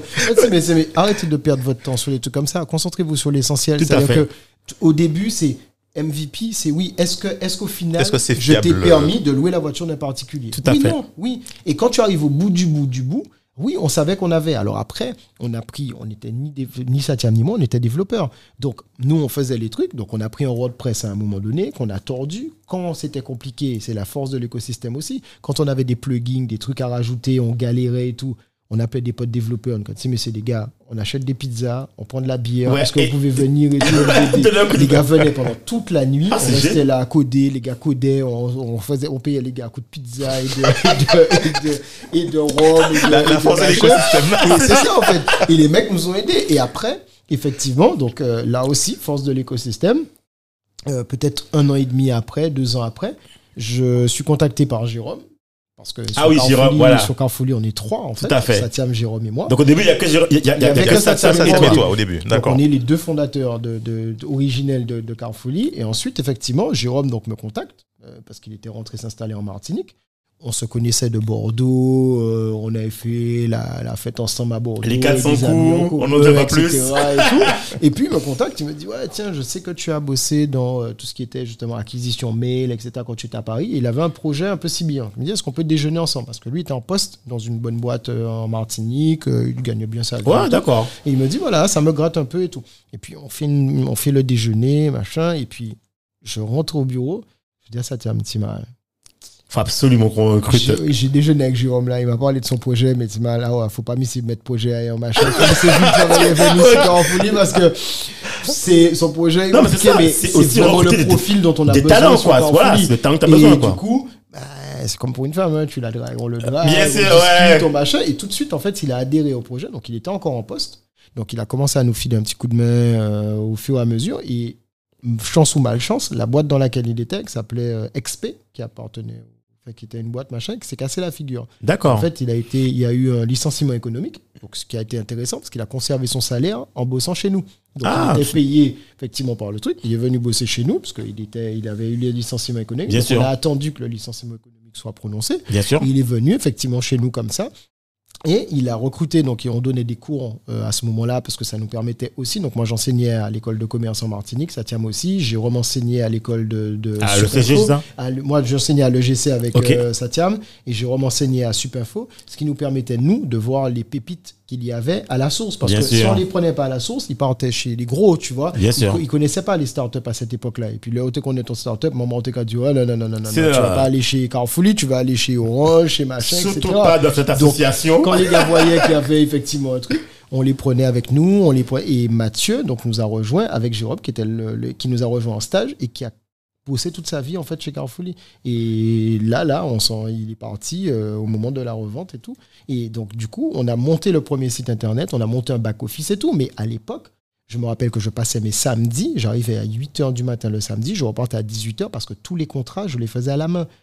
J'utilisais Photoshop, je mettais le nom des gars dessus, je me convertissais Ah ouais, ça en ah ouais. image, je mettais ça sur du Word, après je mettais ça Ah en ouais. PDF, etc. Et quand Jérôme est arrivé, on faisait ça. Mais entre les deux, quand tu faisais de 8h à 18h, entre les deux, Nyambuka crier, j'ai crevé. Oui, crevé un pneu, j'ai une machin. panne. Donc, comme on n'avait pas encore d'assistance, comme on n'avait pas encore de trucs, je prenais ma voiture, j'allais, je prenais les trucs. je En fait, tu en fait, pneu, faisais tout, quoi. tout. Ouais. Mécanicien, tout, commercial. tout, On faisait tout.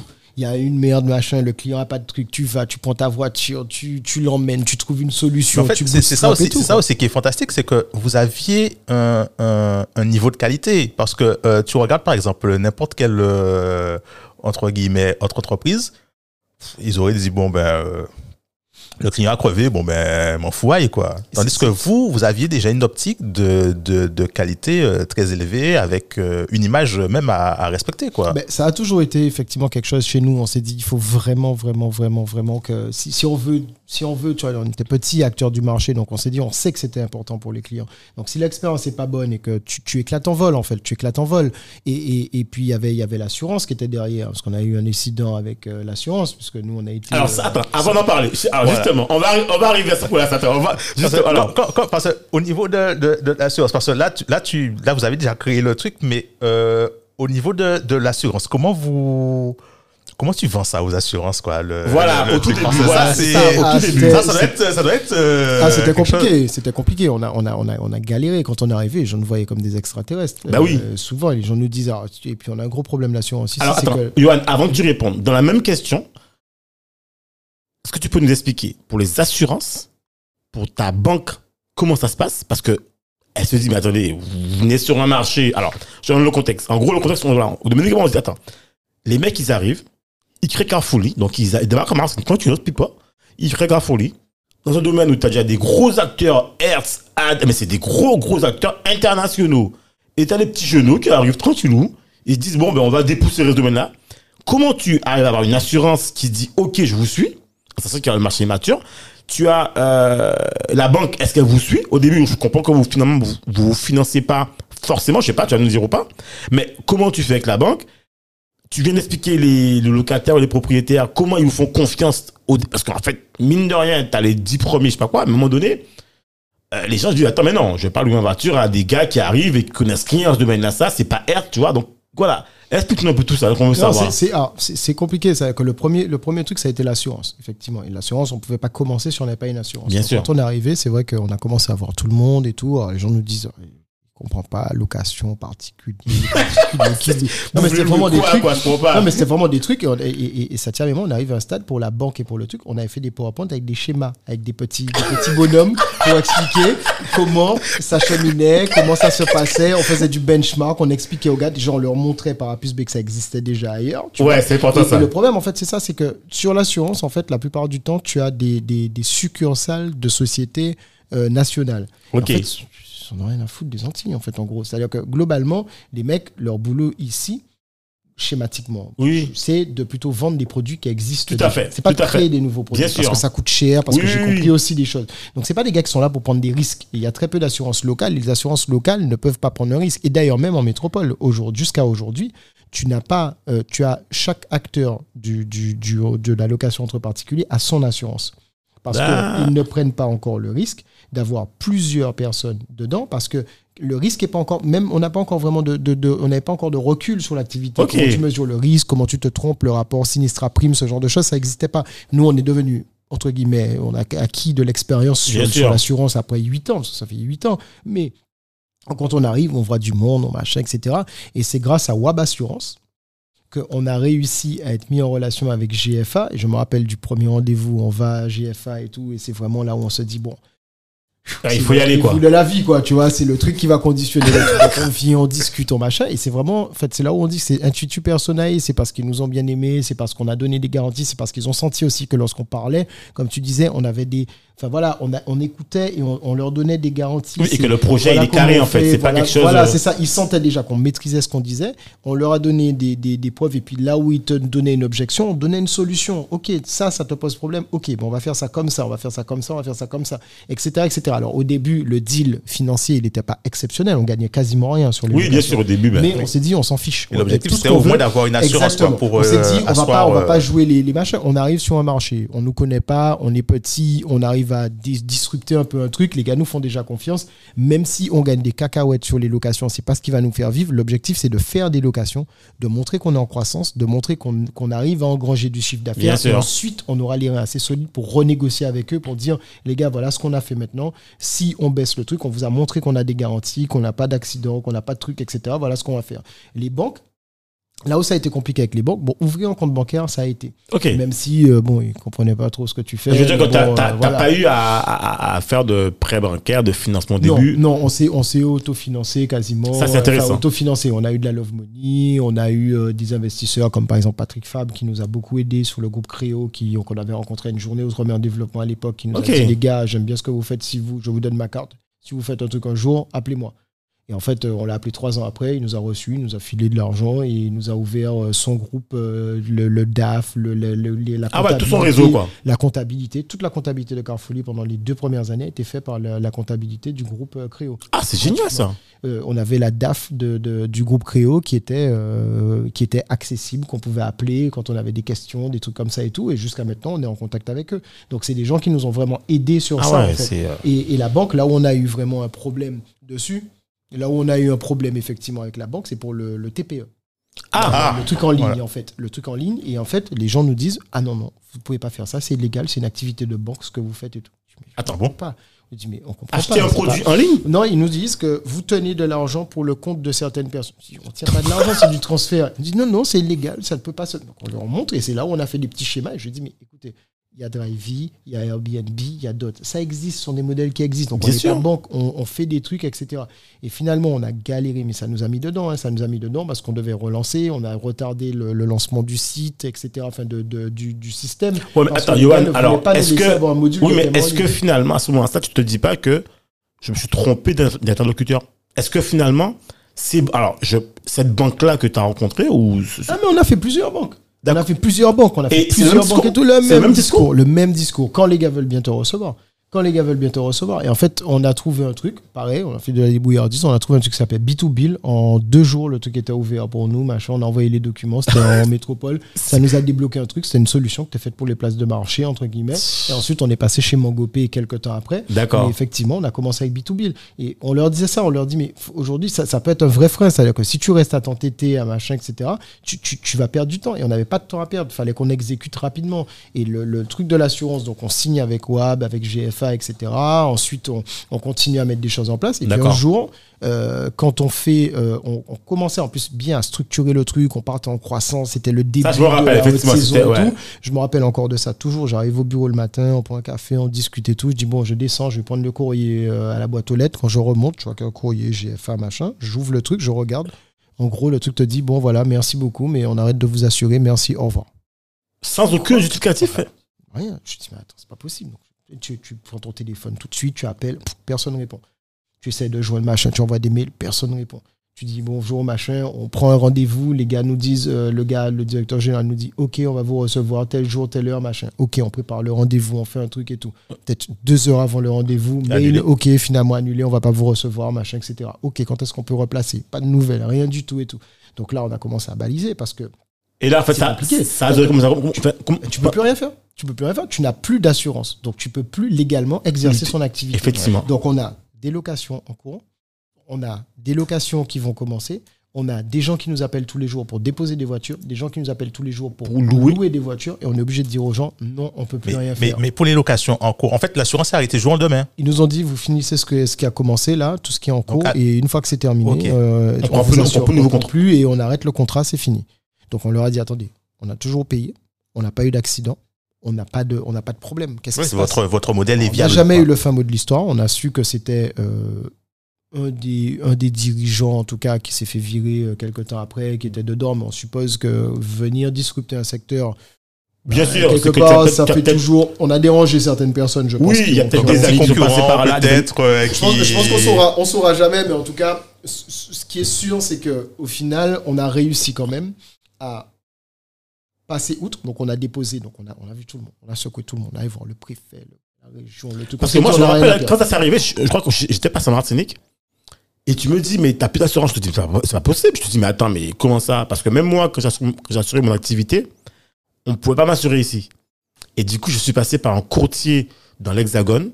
Mhm. Et mon assurance, et c'est là que j'ai appris en fait que le métier d'assurance, c'est par exemple que la, c'est la Belgique, c'est le pays des assurances. Et je suis assuré par une, un- par un- par une boîte belge qui a des bureaux à Paris et qui assure l'Hexagone et DomTom. Tout à fait, mais c'est c'est super machin. Mais nous, on a, on a tout fait. On a fait national, international, local. On a vu tout le monde. Personne ne voulait porter le risque. Personne ne voulait porter le risque.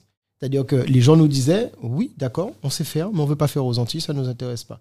Ah oui, machin. On a eu, mais des fins de non-recevoir ou des trucs, des discussions, ça n'a pas abouti. On a fait, je te dis, franchement, on a dû faire toutes les assurances. de Donc vous restez combien de temps comme ça alors Huit mois.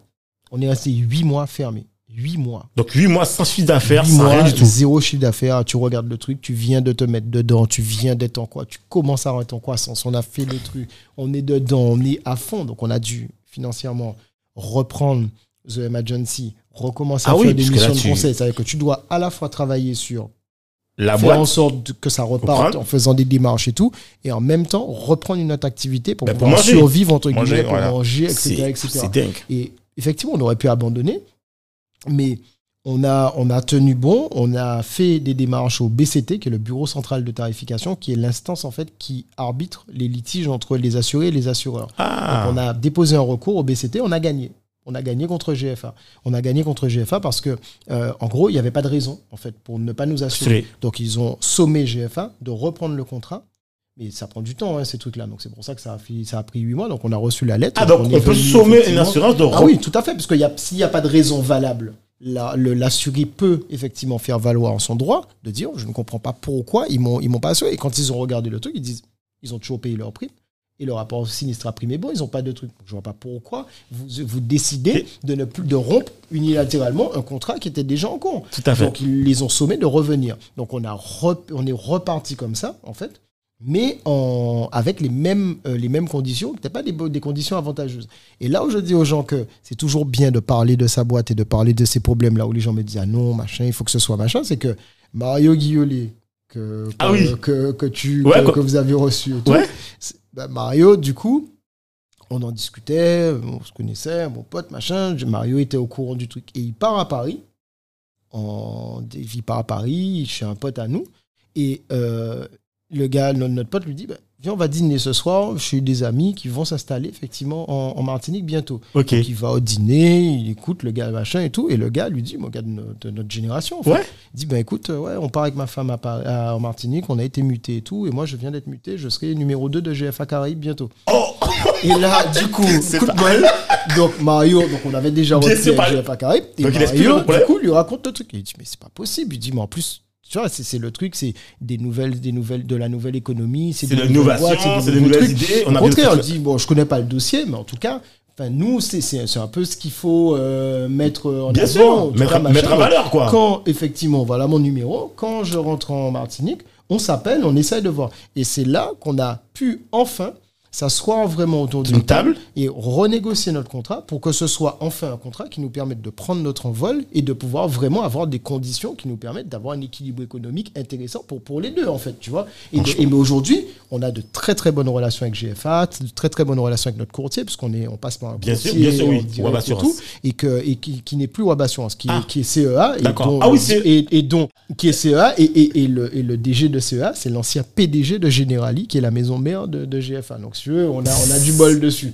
Mais, mais, mais tu vois, c'est les huit mois où on a été, on est fer- on a été fermé. Donc, après ça, on est reparti, on avait faim. Donc, on est reparti à fond. Mais tu vois, sans te euh, couper, moi aussi, je suis. En fait, à l'époque où je t'ai rencontré, ben, je te parlais de CEA. eh ben, voilà. C'est par CEA que je suis passé pour pouvoir en fait assurer Bah mon bureau d'ingénierie. Parce qu'on pouvait pas. Alors moi je suis pas. Alors la différence c'est que moi je suis passé par le. Alors il y avait CEA euh, aux Antilles Guyane, mais je connaissais pas. Et moi je suis passé par euh, CEA Paris. C'est ça. Et, et je savais même pas qu'il y avait un CEA ici quoi, tu vois. Donc Ouais, en ils fait sont sur Martinique, Guadeloupe, Guyane. Et Michel Olivier, que, que, que je remercie beaucoup parce qu'il nous a beaucoup aidé aussi depuis quelques temps, tu vois. Et c'est quelqu'un aussi pareil qui, qui, sur la compréhension du métier d'assurance, sur la compréhension, la gestion des sinistres et tout, parce que notre activité, c'est- beaucoup de ça, en fait. C'est l'équilibre entre les sinistres, les choses, etc. Parce que c'est un, un peu la clé, c'est le nerf de la guerre. Donc c'est vrai qu'on a beaucoup, beaucoup travaillé dessus avec lui, beaucoup. Enfin voilà, c'est en plus un gars qui s'y connaît énormément, qui a, qui a un monsieur qui a, qui a une expérience énorme en assurance, qui a occupé des postes, euh, directeur général de PDG de Generali. euh, Enfin voilà, Oui, donc groupe voilà, il 23 connaît bien milliards d'euros de chiffre d'affaires. Bon voilà, tu vois, tu, tu- maîtrises. Et c'est vrai que ça nous a beaucoup aidé. Donc on a toujours eu des gens comme ça, tu vois, à côté de nous qui nous ont quand même aidés malgré nos galères. Et du coup, on est reparti vraiment comme ça et on avait. Mais ça prouve surtout que, que, que finalement votre histoire là, c'est clairement une histoire d'homme et pas une histoire en fait d'entreprise. Je veux dire l'entreprise en fait en elle-même. le modèle, le modèle fonctionnait. Voilà. Donc, euh, Oui, le, modèle fonctionnait, mais c'est vrai que même le modèle, c'est ta capacité d'aller. euh, Nous, on a beaucoup fait des trucs dans les stands pour aller voir du monde. Tous les propriétaires au début, on les connaissait, on a machin. Si tu es pas capable d'être dedans, de mettre les mains dedans, de faire des trucs. Moi, je me rappelle toujours que quand on allait sur les, sur les stands, quand on faisait des opérations commerciales et tout, les gens arrivaient en disant, bon, alors, machin, ça va. Euh, Et j'en savais pas, en fait, qu'on était cofondateur. Ils savaient pas que j'étais PDG de la boîte. Donc, quand j'arrive et tout, parce que les gens sont pas habitués à Ouais, c'est voir pas des habitué qui sont là. Donc, quand Ouais, les gens ils venaient, sont des habitués. disaient, ouais, mais Oh, vous êtes là, vous n'avez pas encore mangé. Alors, ah, les patrons, les patrons, ils mettent des mains dans le. Les, gars disent, ouais, les, les patrons sont durs. Alors, ça, ils vous laissent comme dans le cas, ah ouais, Ah oui, il est ah dur, le. Il est. Mais tu sais, tu- c'est marrant, en fait. Et quand les Oui, gens savaient eux, que c'était toi, des, euh, des- tu vois, des ils- commerciaux. ils- Mais oui, parce que pour, pour eux, c'est un commercial. Et, dans la plupart des, des boîtes, c'est ça. C'est tu places des commerciaux, tu places un truc Oui, parce que le patron un rôle de patron ou, euh, mais c'est pas Kevin, un stand. euh, Mais qui mieux qu'un cofondateur peut vendre son produit? Mais bien sûr. Et puis il faut ça, parce que si tu veux demain déléguer quelque chose, il faut que tu saches faire les Exactement. choses. Si tu peux pas déléguer bien quelque chose que tu n'as pas fait.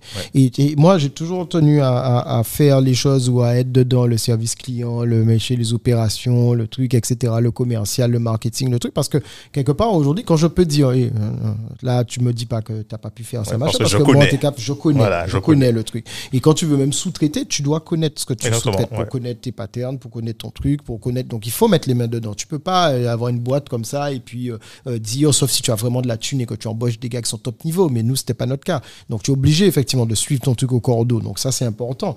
Et, et donc tout ça, on a développé. Ensuite, quand on a commencé effectivement à, à repartir en croissance, donc après cet épisode-là, très rapidement, on a été freiné par, par le cash. Voilà Parce ce que faut je te dire. commencer effectivement à mettre des choses en place. Tout à fait. là, Deuxième épisode, tu vas voir tout le monde. Alors là, on avait l'impression d'être un intermittent du spectacle parce que on allait voir les banques.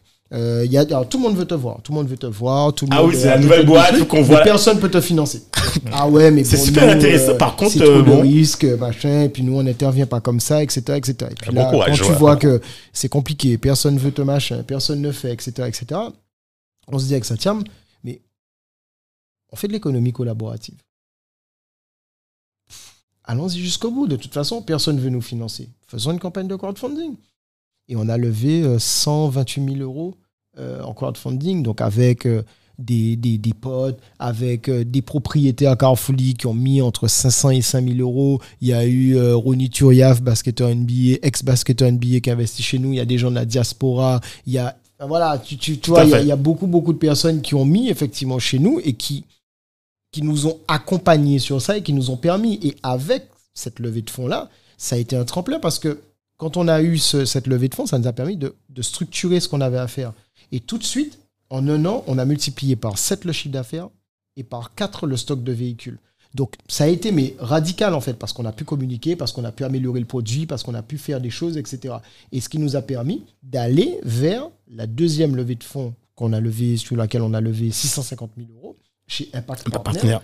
Et là, par contre, ça a été. euh, Ça a Alors été justement, c'est ça qu'on nous qu'on veut savoir, c'est parce que alors il faut dire que on connaît pas beaucoup de boîtes qui ont réussi à avoir ce parcours vertueux. Vous avez commencé avec du love money entre vous, donc des amis à côté. Ensuite, Crowdfunding. crowdfunding, levée de fonds. Là, la communauté, les gens qui croient vos produits. Parce que là, c'est clairement, le crowdfunding, de toute façon, c'est pour vraiment croire aux produits. Il n'y a pas d'autre manière de fonctionner. Vous avez aussi levé avec enfin, euh, le groupe Fabre, enfin le groupe Créo, vous a mis aussi des, des- des- euh, un ticket, il a renforcé le ticket aussi. Et enfin, moi, c'est ça qui est intéressant. Parce que tout le monde n'a pas cette expérience. Et aller lever des fonds près d'un fonds d'investissement, c'est un vrai parcours. Ah. Et il n'y a pas beaucoup de gens chaud. qui peuvent dire qu'ils l'ont fait. Alors, explique-nous un peu comment ça se passe. C'est quoi, en fait, les bonnes pratiques Parce que finalement, il y a tout un parcours, en fait. Le parcours du combattant. Hein. c'est pas, voilà, c'est, il faut être à fond là-dessus. Il y a, il y a Tout- beaucoup d'appelés et peu d'élus. C'est-à-dire que nous, Exactement. on, a, on a commencé à structurer le truc. Donc, déjà, faut prépares ton, ton, ton pitch deck. Tout à fait. Et, tout. et nous, on n'était pas, on s'y connaissait quand même un peu. On lisait des trucs. On était Bien déjà sûr. un peu dans l'écosystème.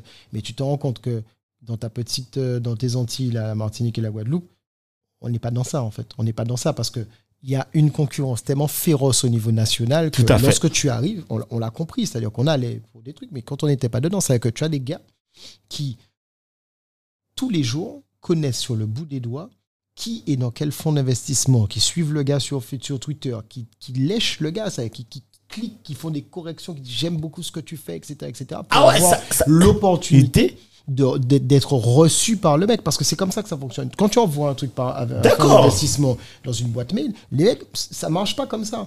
C'est pas genre euh, j'ai vu il y a une boîte contact, je vais envoyer le truc. C'est le nombre de monde qui a envoyé des bulletins par jour, les gars ils regardent pas dedans. Si tu n'as pas passe à été coopté, si tu n'as pas un truc et tout, donc on a fait jouer le réseau, on a essayé d'avoir des trucs, donc on a commencé puis de fil en aiguille, donc on a on a commencé à avoir des contacts, donc on avait un pack partenaire qu'on avait déjà rencontré euh, lors de la première phase de euh, en crowdfunding. D'accord. mais il nous avait dit que à cette époque-là, il n'y avait pas encore assez de traction. C'était Ok. pas encore machin. Donc, ils nous dit, c'est intéressant, mais revenez nous voir quand vous aurez plus de traction. Donc là, on en avait.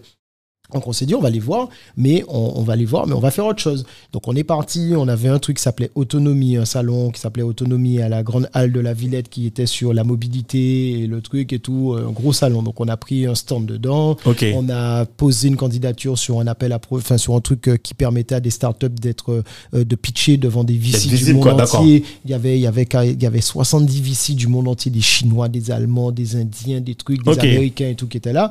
Et en fait, on a été sélectionnés. On a Ah été ouais sélectionnés D'accord. dedans. Donc sur, bien, euh, sur 500 candidats, on a été sélectionnés dedans et tout. Donc on est venu pour pitcher. Alors, pour la petite histoire, donc on a pris un billet d'avion, on est parti à trois. On a fait, on a loué un appartement pendant un mois à Paris. Ça, je Et on était vraiment dedans à fond. Et le premier. Mais attends, du coup, puis c'est pendant un mois. Qui est-ce qui fait tourner la boîte pendant que vous êtes pas là? on faisait tourner à distance et puis on avait déjà des employés à cette époque-là, mais, mais on faisait tourner à distance. Mais c'est-à-dire que c'est c'est là où c'est compliqué une levée de fonds. C'est que tu dois, c'est un truc qui te prend quasiment Tout ton 100% de ton temps. Ah ouais, et en même temps, dans les 100%, faut que tu trouves du temps pour faire tourner ton business. là, en, en Et c'est très casse-gueule, en fait. tu continues à Ah bosser. non, mais on bossait 24 sur 24, 7 sur 7. C'est-à-dire qu'on est parti, mais c'était vraiment un truc de fou. Et le pire, c'est que quand on est arrivé, le premier rendez-vous qu'on avait, on est arrivé en mode euh, confiant. Mais pas- confiant, quand je dis confiant, c'est que on a un pitch deck, on a un truc. Et on avait rendez-vous avec le fonds d'investissement de la BPI. Parce que la BPI a un fonds d'investissement aujourd'hui, qui, qui ne fait pas que subventionner, mais un vrai fonds d'investissement à la. BPI. On est arrivé parce que le gars, euh, on nous l'a présenté, etc. On s'est fait déchirer. Déchirer. Quand je dis déchirer, c'est déchirer, mais Oui, je c'est-à-dire que le gars nous a dit, mais aujourd'hui, votre pitch deck, ouais, il est bien. Mais ça, j'aurais changé ça. Ça, j'aurais changé ça. Il Oh. nous dit, Ouais. les gars sont déjà à un niveau de présentation parce que les gars font ça tous, tous les jours. Et Oui. nous, on arrivait, donc il nous dit, il y a beaucoup de choses qui sont bien, mais c'est affiné. Donc, le problème, c'est que quand tu fais ton premier rendez-vous, c'est des roadshows. Tout à fait. Tous les jours, tu as un à deux rendez-vous. Quand le premier gars te déchire et que tu sais que ton prochain rendez-vous, c'est le lendemain matin, et que tu sors du rendez-vous à un fou. 17h et que ton prochain rendez-vous, c'est là, tu changes tout ton pitch deck, tu passes la nuit blanche à bosser. Et non seulement tu dois faire ça, mais tu dois le maîtriser pour arriver le lendemain Mais- vers le deuxième gars. Et tout ce que les gars te disent, tu dois le faire comme ça, en fait, pour pouvoir adapter, adapter, Donc, au adapter, fur et à mesure, en fait, tu te performes. Et tu- tu Exactement. et la stratégie, les gars te disent, tu commences toujours par les mecs que tu n'as pas envie. Tu Tout gardes fait, toujours les- les- en dernier ceux que tu as vraiment envie qui signent avec toi parce que il faut que tu te rodes avant Tout auprès fait, des exact. autres pour pouvoir l'avoir. Et nous, ça, tu vois, c'est des trucs qu'on savait pas, tout ça.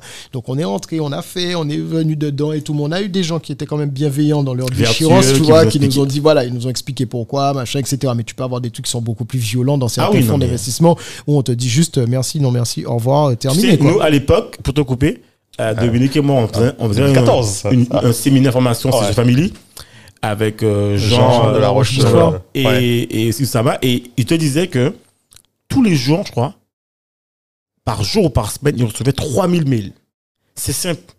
Quand tu as 3000 mails de que des pitch decks, tu pas le temps de tous les lire. Il te dit la première sélection, déjà, c'est l'objet du mail. Il, a pas, il faut qu'il fasse des choix. De toute façon, il va pas tout ouvrir. Donc déjà, dans l'objet du mail, tu es déjà éliminé. Exactement. Si l'objet ne l'a pas tout de suite, en fait, fait Et remarquer. quand tu sais pas ça, tu passes à côté. Voilà. Non, mais c'est vraiment des techniques, c'est des trucs. Si tu maîtrises pas ça, tu vas pas. Et je dis ça à haut niveau, c'est c'est- la métropole, c'est c'est des startups. T'en as beaucoup. Et t'as et t'as quoi? T'as peut-être, allez, peut-être 2%, 3%. Il y, a- il y a moins de 5% des startups La qui concurrence, elle est féroce. au niveau hein. national. Donc c'est vrai que lorsqu'on est arrivé, par exemple, et, et du coup, donc on a atterri chez Impact. Donc là, on a discuté, on est arrivé, on a fait un premier truc de sélection, etc., etc.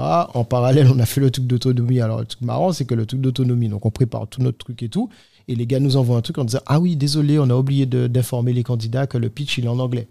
Les gars te disent ça, genre. euh, même pas 24 heures avant. Mais je pense que, truc. je pense que c'est fait exprès, ça. Ouais. Ça, Tout c'est ton pour te truc est en pour français. voir, est-ce que... Ah non, mais c'est- chaud. Tout ton truc est en français. Tu passes, le truc est timé. Et moi, je passe dans le truc. Et tu arrives dans une salle, tu as 70 investisseurs 70 qui étaient assis là dans le truc. Et tu passes dans le.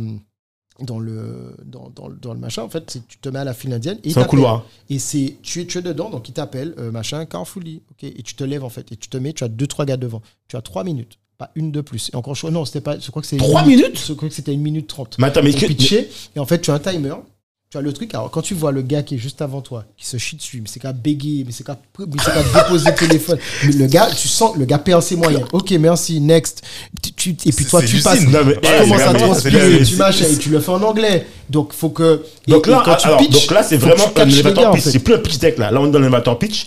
Là, c'est tu pitches. Ah oui, là, on était pas- vraiment dans un Il n'y a pas de diapo, là. c'était, tu- c'était deux ou trois minutes max. Tu as des diapos, si, mais ça doit tenir en trois minutes. Ça le but, c'est de pitcher pour que les gars disent, OK, lui, je veux le Ouais, rencontrer le plus tard, et Ah, le revoir plus tard. ok, c'est Donc, les gars sont assis. Et en fait, c'est juste une opportunité phénoménale où ils te donnent accès à des mecs auxquels tu n'as pas accès d'habitude. D'accord. En anglais, et après, le gars te dit, et nous, en fait, donc on a, ça s'est bien passé. Ça s'est bien passé en anglais. C'est qui qui a et pitché C'est toi Et, euh, ça c'est moi qui ai pitché. Et je me rappelle que j'étais dans la salle de bain de la porte, les gars étaient en haut et la salle de bain était en bas. Et je me rappelle que je me suis enfermé dans la salle de bain Pour répéter. miroir, et tu répètes, tu répètes, tu répètes. Mais j'ai répété pendant au moins 4 heures, 4, 5 heures, quoi. À roder le truc, à être dedans, à machin, à voir la tonalité, à la petite blague, le Le- petit truc et tout, le petit machin et tout. Mais entre le, en salle de bain, là, et le arrivé nouveau, c'est Ah oui, ça c'est compliqué. Et, et là, tu te dis, putain, je vais pas me chier dessus quand même. On est les seuls antillais, on est les seuls machins. Faut que. Et puis tu, tu te dis, mais non, faut, faut, faut y aller. Faut y Ça aller, te faut y tu vois. Et franchement, ça s'est bien passé. Alors, les gars ont pas investi parce que c'était plutôt des gars qui recherchaient. Ils nous ont dit, franchement, concept sympa, machin et tout. Il y en a qui sont venus nous voir à la fin et tout. Mais ils nous ont dit, voilà, qu'ils étaient plus dans un scope où ils cherchaient euh, les, les, les, les, modes de transport révolutionnaires, le moteur, machin, le- la techno. D'accord. Ils étaient plus sur des technos Des technos, que ouais, sur des innovations Voilà. d'usage. en Ouais, tu vois. Donc, c'est pour ça, par contre, on a eu des bons feedbacks. Certains sont venus nous voir, on a discuté, etc. Et donc, pour en revenir à Impact, donc on a fait le, le rendez-vous avec Impact. Impact nous a dit que ça les intéressait et on est rentré un petit peu dedans. Mais Impact, c'est des milliers de dossiers qu'ils reçoivent effectivement quasiment à l'année. Et ils font 8 deals seulement. 8 deals Annu- annuels. On était le huitième deal en fait d'Impact. de Donc c'est vraiment un. Alors, c'est quoi? Alors, moi, j'ai une question. C'est un deal. Alors, parce que tu me diras, ils avaient l'opportunité de faire des deals plus gros. Parce qu'en fait, si tu me dis qu'ils ont des milliers de deals par année, c'est vraiment un choix de l'impact social, c'est quoi? C'est un choix d'entrepreneur C'est un choix. Enfin, c'est déjà les hommes, c'est qu'ils ont cru en notre projet. euh, et puis, euh, je pense que voilà, on est tombé au bon, bon moment. Peut-être qu'ils se sont dit aussi qu'ils n'avaient jamais fait sur les Antilles. Donc, ils voulaient aussi regarder. Donc, c'est vrai qu'on avait cette pression aussi de, de se dire que bah, c'est pas que c'est pas que c'est-à-dire que c'est aussi le fait que les gars se disent euh, est-ce que je vais vraiment revenir sur les Antilles après? Est-ce que ça vaut le coup? Est-ce que c'est intéressant, etc. Donc, on fait effectivement le choix. Maintenant, c'est pas pour nos beaux yeux qu'ils l'ont fait. C'est que Bien y sûr. avait- parce que bon, tu, tu, tu présentes un dossier, tu représentes un dossier, Oui, voilà. tu passes devant un comité, ça dure un moment, tu te fais cuisiner, il y a des questions, il y a des trucs, etc. Ouais, donc ils- ils y croyaient, c'est quoi, pas ils le y truc, croyaient ils y aussi, croyaient. quoi. Et puis après, tu as toute la partie euh, négociation du contrat. La valorisation, Attention. le truc, où là, effectivement, heureusement qu'on a eu des, des avocats, donc on est tombé sur un avocat qu'on connaissait qui nous a Justement, beaucoup, beaucoup parce accompagné. fait, cette partie-là, en fait, on, on souvent on l'oublie. Ah, c'est chaud. Mais alors, généralement, quand tu lèves des fonds avec un fonds d'investissement, il te faut ton avocat. Ah oui, si Ouais. tu n'en as pas, tu te fais déchirer. Mais tu sais pas, en fait. Moi, je lisais le contrat, tu passes à côté. Tu sais pas ce qui est market practice, entre guillemets, ce qui est pas market practice. Ce qui se fait, ce qui se fait pas, ce qui est d'usage, ce qui est pas d'usage. C'est-à-dire que quand je lisais une phrase, l'avocat était à côté, il me dit, tu vois la phrase que tu viens de lire? Je vais t'expliquer. Ça veut dire que si jamais il se passe ça, ça, ça, ça, ça et ça, voilà ce qui arrive. Moi, t'es qu'à lire en phrase. D'accord. le gars, t'explique. Il est là à tes côtés. Il défend tes intérêts. Alors, j'ai une question. Attends, avant que tu continues là-dessus, on dit souvent que, alors, il y a des gens, enfin, il y a des boîtes, soit elles prennent des leveurs Mhm. et qui s'occupent de tout, ou soit, en fait, tu prends uniquement l'avocat. Nous, on a pris que l'avocat. D'accord. que l'avocat parce qu'on avait déjà discuté avec le fonds, on avait déjà fait notre sauce, on avait déjà vu. Ok. Alors, on avait d'autres personnes qui étaient intéressées aussi et tout.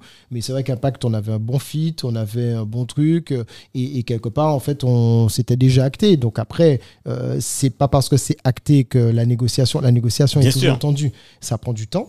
Euh, il faut négocier. L'avocat, ça coûte cher. Euh, après, tu le payes après la levée. Oui, bien sûr. Ils se, coûte ils se sur la levée de fonds, de toute façon. Ouais, ouais, et puis là, les honoraires, ça nous, on, a, on a eu pour, euh, en tout et pour tout, pour quasiment 10 000 balles de- de- en- entre les frais, les contrats, les machins, les ceci, les honoraires, les trucs et tout. D'accord. c'est- lourd. Ok. Et- mais par contre, c'est vrai que c'est quelqu'un qui est à tes côtés. Et, et- et dans un deal, c'est toujours, quel que soit le deal que tu fais, et pourtant que ce soit les, les trucs, il y a toujours des phases où c'est tout beau.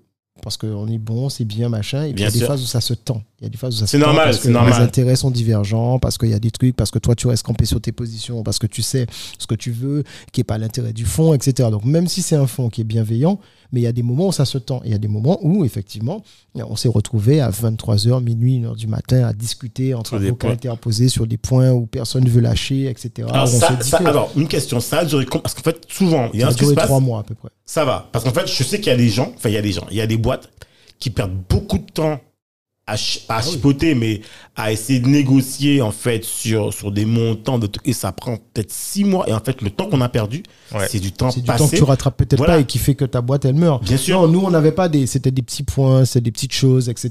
Donc c'était pas, euh, voilà. Mais, mais c'est vrai que le, le dernier soir, le, le- je me rappelle toujours qu'avec euh, Yanis, c'est c'est un gars de Marie Galante, euh, le gars qui- avec qui on a signé le, le, le- le responsable de l'investissement, un D'accord. des directeurs d'investissement. Euh, et, et du coup, je me rappelle qu'il y avait un point sur lequel le lendemain on avait rendez-vous. Le lendemain, on avait rendez-vous pour signer. Et effectivement, la veille, la veille au soir, 23h, on est au téléphone tous les deux parce qu'il y avait un point d'achoppement avec les avocats. Et il m'appelle, il me dit écoute, Johan, il faut qu'on trouve une solution tous les deux. Parce que si c'est ça, on ne signe pas demain. Et, et du- non, mais c'est- des trucs où, voilà, et on a discuté, discuté, discuté. Je dis écoute, je raccroche, j'appelle euh, j'appelle mes, mes, mes associés, on voit, machin. J'appelle les gars, bon, les gars, voilà, il y a tel truc et tout, qu'est-ce qu'on fait? Je propose ça, machin et tout. Est-ce qu'on est OK? Ok, d'accord, on rappelle, on fait le truc et tout, jusqu'à ce que euh, quasiment la veille, on se dise, quoi. ok, c'est bon, on va faire un compromis. Tout le monde a revu ses positions et on dit aux avocats, bon, c'est bon, les gars, on a pris un compromis, voilà ce qu'il faut mettre, vous changez le truc et tout. Et après, tu arrives le lendemain, ben, tout le monde est content parce que tu as signé, parce que tu as fait des trucs, etc. etc.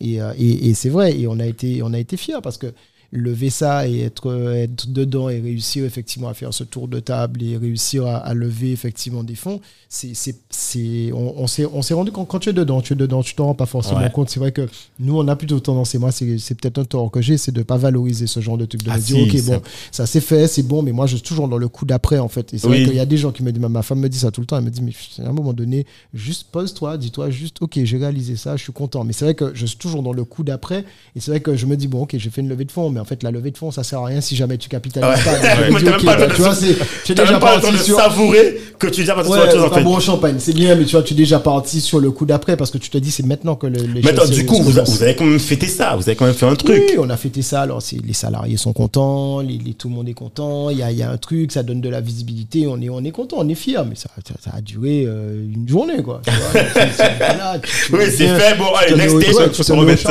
au travail. Voilà. Oui, il faut se remettre au boulot parce que, parce que quelque part, la, la seule vérité, c'est comment tu fais. Et surtout que ben, c'est l'année d'après, effectivement, où on a eu une année difficile parce que, parce que conduire une. Parce que tu commences à passer de la Clio à la Ferrari et que quand tu conduis une Ferrari, eh ben, les, les, les, les petits écarts que tu peux faire avec la Twingo où tu peux des reprendre effectivement machin, les conséquences sont moins fortes. Donc, du coup, c'est compliqué parce que tu as un board, parce que tu dois rendre des comptes, parce que tu as des gens qui sont là, qui comptent Et sur justement, toi, alors, c'est quoi? C'est il faut rendre des comptes tout, je sais pas moi, toutes les tous les mois au Ça, dé- ça dépend des fonds. Nous, on avait un fonds qui était bienveillant, donc on les avait. C'est surtout des gens, c'est pas, pas des, des gars qui te disent euh, rendre des comptes, c'est c'est aussi pour toi. C'est-à-dire Bien que c'est sûr. la data, c'est-à-dire où est-ce que tu en Où es. tu on en es, voilà, bien sûr. On a des boards, on a Pour des que tu puisses où- pas t'isoler toi-même. quoi. Exactement. Et puis c'est surtout de l'accompagnement, c'est-à-dire qu'on travaille, on est en pilotage, donc on a des comités de pilotage. Donc nous, on est souverain, on fait nos affaires, tu vois, parce qu'on avait Ouais, une majorité aussi. Mais il y avait certaines décisions sur lesquelles on doit informer le fonds d'investissement Bien parce sûr. que c'est lui qui a mis le plus d'argent dans la Bien boîte. sûr. C'est normal. Donc quand on définit la stratégie, quand on définit le truc, les gars te disent, c'est sur vous que j'ai misé, les gars. Donc si je savais pas que vous étiez capable de, maintenant le fonds va t'aider sur, tu as telle problématique, ok, bah attends, dans notre contrat, réseau, de, peut te de- mettre- de confiance. Bien sûr, et puis ils te mettent en relation avec d'autres personnes, ils te disent, bon, écoute, on a un avocat qui est spécialisé dans ça, si vous avez tel problème. Oui, ils ont. C'est dans l'intérêt, du fond, puisqu'il Bien veut, sûr, bien il investit, donc c'est dans son intérêt de, vous aider. gars te Ouais. coachent, ils t'accompagnent. Quand j'allais au fond à Paris, je me faisais mes euh, cuisiner, c'est-à-dire que le gars rentre dans ton truc, les gars que tu vois pas, les directeurs du fond et tout, que tu vois pas tous les jours, qui sont pas en opérationnel, quand il y en a un, la Zach, quand Zach rentrait, là, il me voyait dans le bureau et tout, il me dit, euh, bon, euh, bon, j'ai pas beaucoup de temps, je viens te voir un petit moment là, on peut discuter un peu et tout. Je dis, ouais, ben vas-y, viens. Troisième temps après, quatrième temps après, nous j'allais. Parce qu'il dit, moi, alors, et ça là, et ça, et ça, et ça, et ça. Et pourquoi ça? Et pourquoi on fait pas ça? Et pourquoi ça? Et pourquoi tu es là? Et pourquoi ça fait ça? Et là, ça te pousse, tu vois, dans tes retranchements Ouais. et tu en arrives à des, des petites choses. Tu vois, il y avait un autre gars qui nous a aidé à un moment donné. Je- je- J'en parlais encore dernièrement. Quand le gars nous aidait, quand on a eu des moments où, tu vois, il fallait affiner la stratégie, Mhm. ça allait un peu moins bien et tout, le gars, il te dit, OK, il a bossé pour nous, mais il m'appelle, il me dit, OK, euh, c'est quoi les chiffres sur ça, machin T'en es où, Alors, Lui, s'est senti ou quoi Bégayer, monsieur me dit, OK, tu bégayes, je raccroche, on se- je te rappelle dans 5 minutes, revois tes chiffres. Le gars me, le gars Ah me ouais, rappelle ils 5 sont- minutes après. si je lui dis, genre, euh, c'est 143 000, euh, machin, etc. Le gars me dit, non, c'est 160 c'est 143 000,70. Tu as oublié les 70. Je raccroche, on se rappelle plus tard. Mais c'était, mais tu vois, c'était vraiment, et quelque part, sur le coup, on va vigiler Bouga, clair. machin. mais, mais tu te dis, il a raison. Oui. Parce que si tu Il es faut pas la rigoureux. Il faut de la si tu n'es pas rigoureux, si tu n'as pas ce truc-là à un certain moment, effectivement, tu, tu, tu n'as pas. Et, et si tu veux arriver à un certain niveau, il faut que tu aies cette rigueur. Tout à fait. Il faut que tu aies ces, ces trucs, etc. Tu Donc, dois maîtriser en des fait le choses. truc, quoi. Et, et- et effectivement, donc ça nous a beaucoup servi. On a fait des choses, on a, on a fait, euh, on a, on a évolué et tout. Euh, et puis euh, dernièrement, on arrive à un stade où, après 8 ans, enfin quasiment 8 ans, euh, on s'est posé la question de se dire voilà, euh, il fallait qu'on reparte en croissance. Il fallait qu'on Donc, alors, là, on est quoi? On est combien de temps après la levée de fonds, là, en fait? Là, on est, euh, on a levé en 2017. 2017, donc on est 2019, deux deux, ans, ans et demi, après, à peu près deux ans et demi après, euh, on se dit voilà, là, il faut qu'on, il faut qu'on retrouve, un- il faut qu'on continue parce qu'on est sur un marché qui est concurrentiel, on Bien est sur sûr. un marché qui bouge, on est sur un marché où euh, on est sur des micro-marchés. Donc, pour atteindre un équilibre effectivement et la rentabilité, tu es obligé d'ouvrir effectivement ton, ton, ton, ton économie, tu es obligé d'ouvrir des choses. Donc, quelque part, on, on se dit voilà, il faut qu'on, soit on fait une nouvelle levée de fonds, soit on trouve une autre solution, soit, mais, mais il faut, Ouais, il il faut, qu'on il faut bouge, en fait. il souffle, faut qu'on ouais. bouge, il faut un nouveau souffle. Donc on a eu pas mal de, discussions, on a regardé, il y avait pas mal d'opportunités effectivement, donc tu pouvais repartir dans une levée de fonds, repartir dans un truc. Et on était arrivé à un stade où euh, je pense que on n'avait pas forcément envie de repartir sur une levée de fonds, euh, les, associés et moi. Euh, et puis on s'est dit voilà, si on veut, il y avait une opportunité de s'adosser à un groupe local qui avait qui pouvait apporter autre chose, etc. Donc on a discuté avec pas mal de personnes, on a discuté et tout. Parce que si je me trompe pas, je me rappelle, à une époque, euh, vous aviez déjà des discussions, enfin, vous avez déjà été approché par des groupes pour vous faire acheter. Oui, alors on avait, pas on racheter. avait, En tout cas, on des avait discussions. des, des discussions avec des groupes. Voilà. Euh, alors, Drive-In, on, on avait, on avait discuté avec des gens, on avait discuté. Ouais. euh, ça pouvait intéresser certains. euh, Il y avait des synergies. Maintenant, c'est vrai qu'on ouais. n'est pas, on n'est pas C'est c'est toujours des trucs d'opportunité. Oui, On bien était sûr. pas- On n'avait pas envie de vendre, donc bon, tu discutes, ça peut intéresser. Il y a des synergies possibles. C'était plutôt dans des synergies. C'est-à-dire que les gens étaient plutôt dans, on met un ticket, on commence à vous accompagner. On regarde un peu voit, le et puis dans truc. l'optique de machin dans quelques temps. Et, euh, et du coup, on a, on a pas mal discuté et euh, on a entamé des discussions avec Zotcar, D'accord. notre homologue sur la Réunion. Et, euh, et Michel de Zotcar, donc euh, intéressé, a toujours été intéressé pour, bien évidemment, lui aussi recherche la croissance, donc Bien pour sûr. venir s'installer effectivement aux Antilles. Et euh, de Parce que, parce que quand vous levez des fonds aussi, je me rappelle, c'est dans l'optique aussi d'une expansion. Parce que Oui, souvent, vous sûr. parlez de la, la Réunion d'ailleurs. Il y avait la Réunion, il y avait la Caraïbe. La À un moment Caraïbe, donné, on a eu la Réunion. Après, on s'est dit, c'est loin. euh, donc, on Ouais, pourrait peut-être voilà. aller sur la Caraïbe. Mais la Caraïbe, encore, c'est difficile parce que c'est pas les pas le mêmes législations. Donc, on a été, moi, j'ai été à Barbade, j'ai négocié à la Barbade. On avait des accords Voilà. de principe pour ouvrir.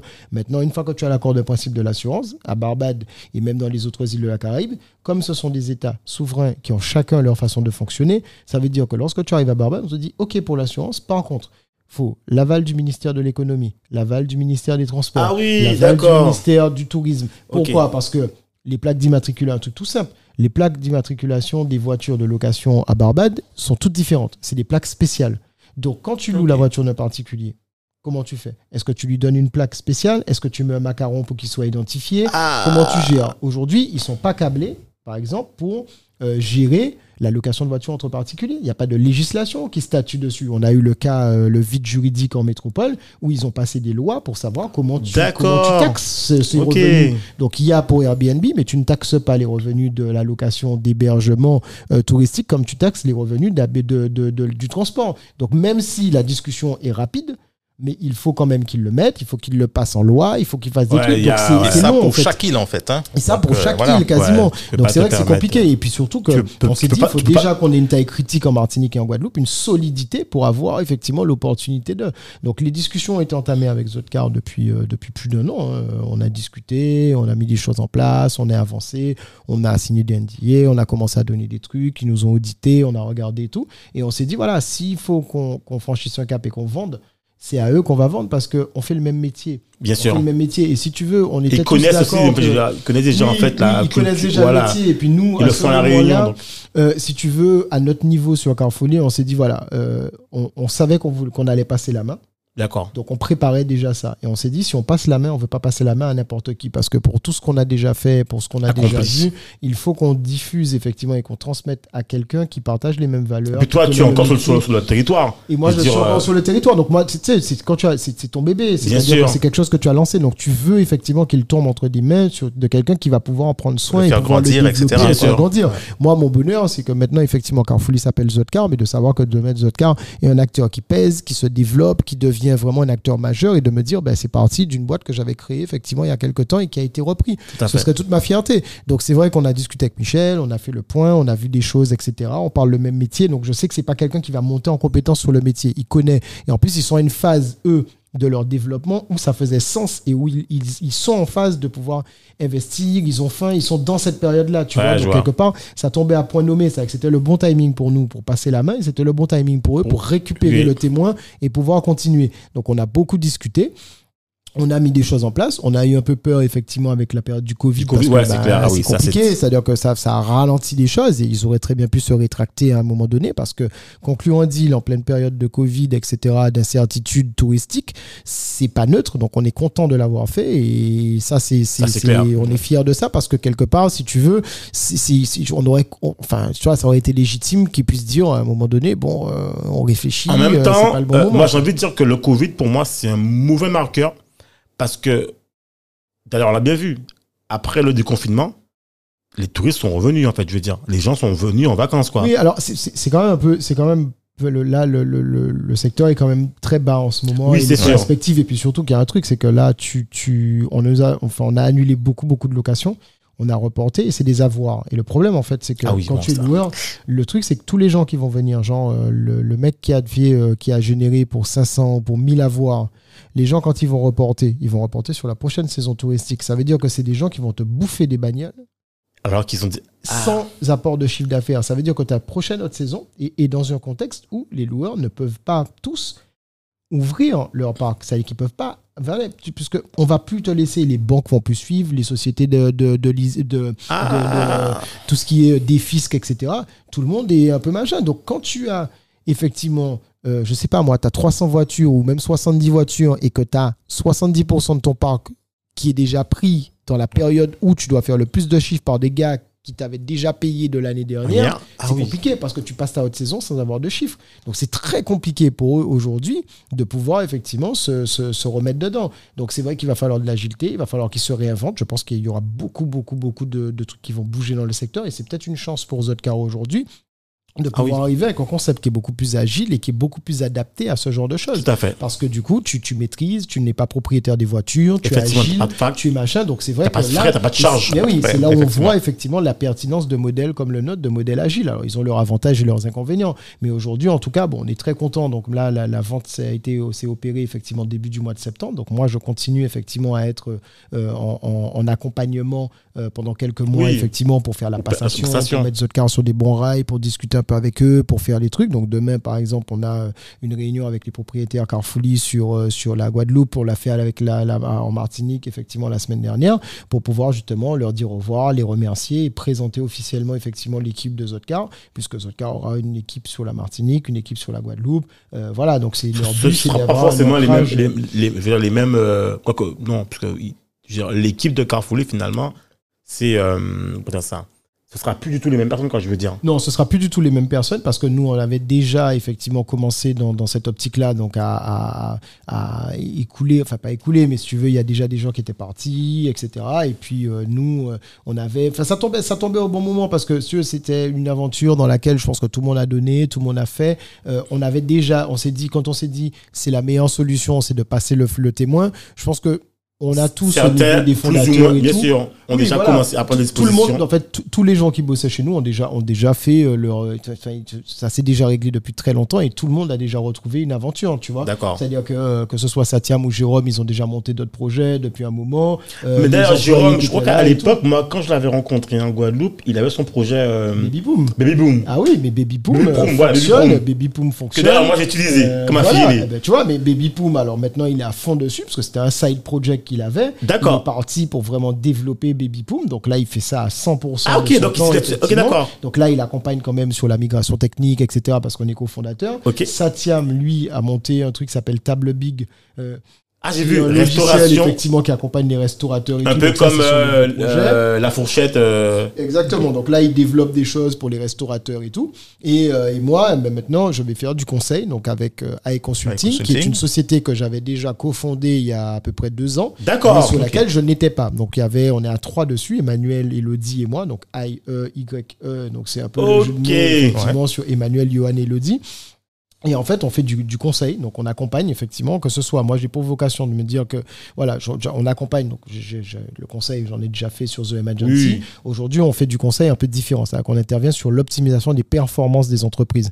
Et, euh, et globalement, donc ça veut dire qu'on peut arriver dans une boîte, on fait des audits de processus, on regarde un peu comment ça fonctionne, on peut essayer d'innover aussi, parce que souvent, je trouve qu'ici, dans nos économies, les, les chefs d'entreprise sont plutôt dans la réaction que dans l'action. C'est Bah, l'habitude à la pacaille bien Tout à fait. que les gars sont et tu vois ils se posent pas la question de se dire voilà il y a eu le Covid il y a eu un truc on nous a seriné pendant des années que c'était pas on n'était pas capable de faire de la livraison par exemple Ah oui, c'est pas si difficile on peut pas faire machin le Covid est arrivé tout le monde a fait de livraison Tout à fait, c'est donc clair. c'est que c'est qu'à un moment donné quand On le peut le faire. est bandé tu peux le faire donc si tu veux c'est un peu accompagner les entreprises je pense qu'on a un mindset qui fait que on, on, on pense hors de la boîte donc, tu vois, c'est c'est un peu, on est hors cadre en fait. Donc, quand on va apporter des solutions, on va dire, regarde, oui, mais peut-être que là où une entreprise, une, une agence traditionnelle, une- un cabinet traditionnel de conseil va arriver avec des choses qui sont très traditionnelles, nous, on va complètement disrupter ça en lui disant, mais écoute, on pense un peu comme une start-up, pourquoi tu fais pas ça? Et quelque part, c'est leur, les, leur for- les forcer à avoir un peu plus d'agilité, le- les forcer à voir. En fait, tout ce que tu as appris à. Carrefourly,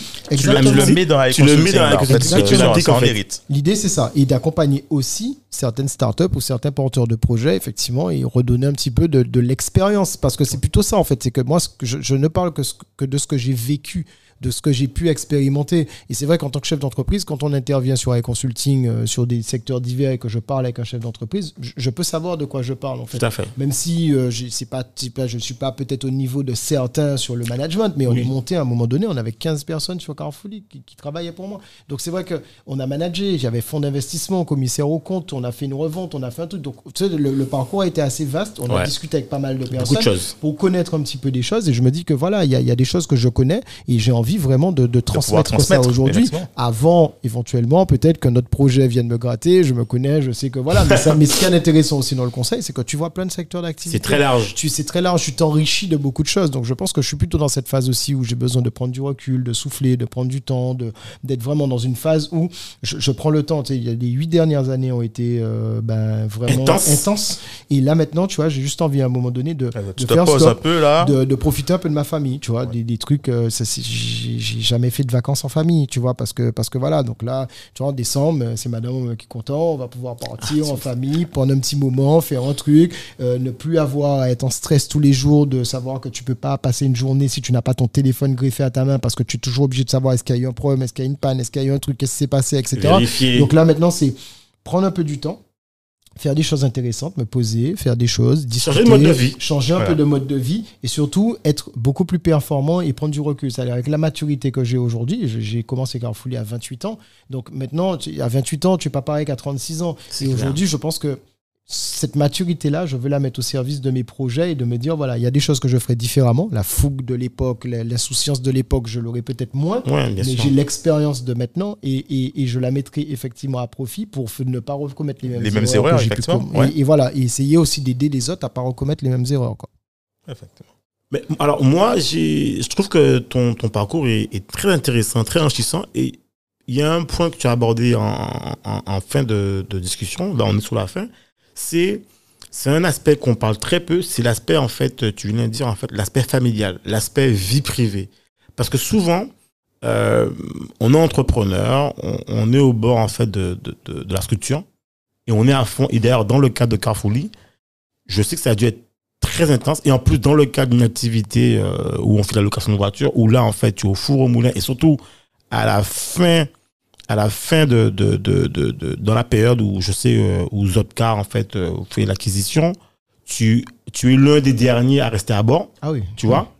Et je suppose que ça doit être très intense de tenir la barre de Carrefourly, de faire la passation, de le moment donné où tu vois arriver le Covid, tu te dis c'est pas possible.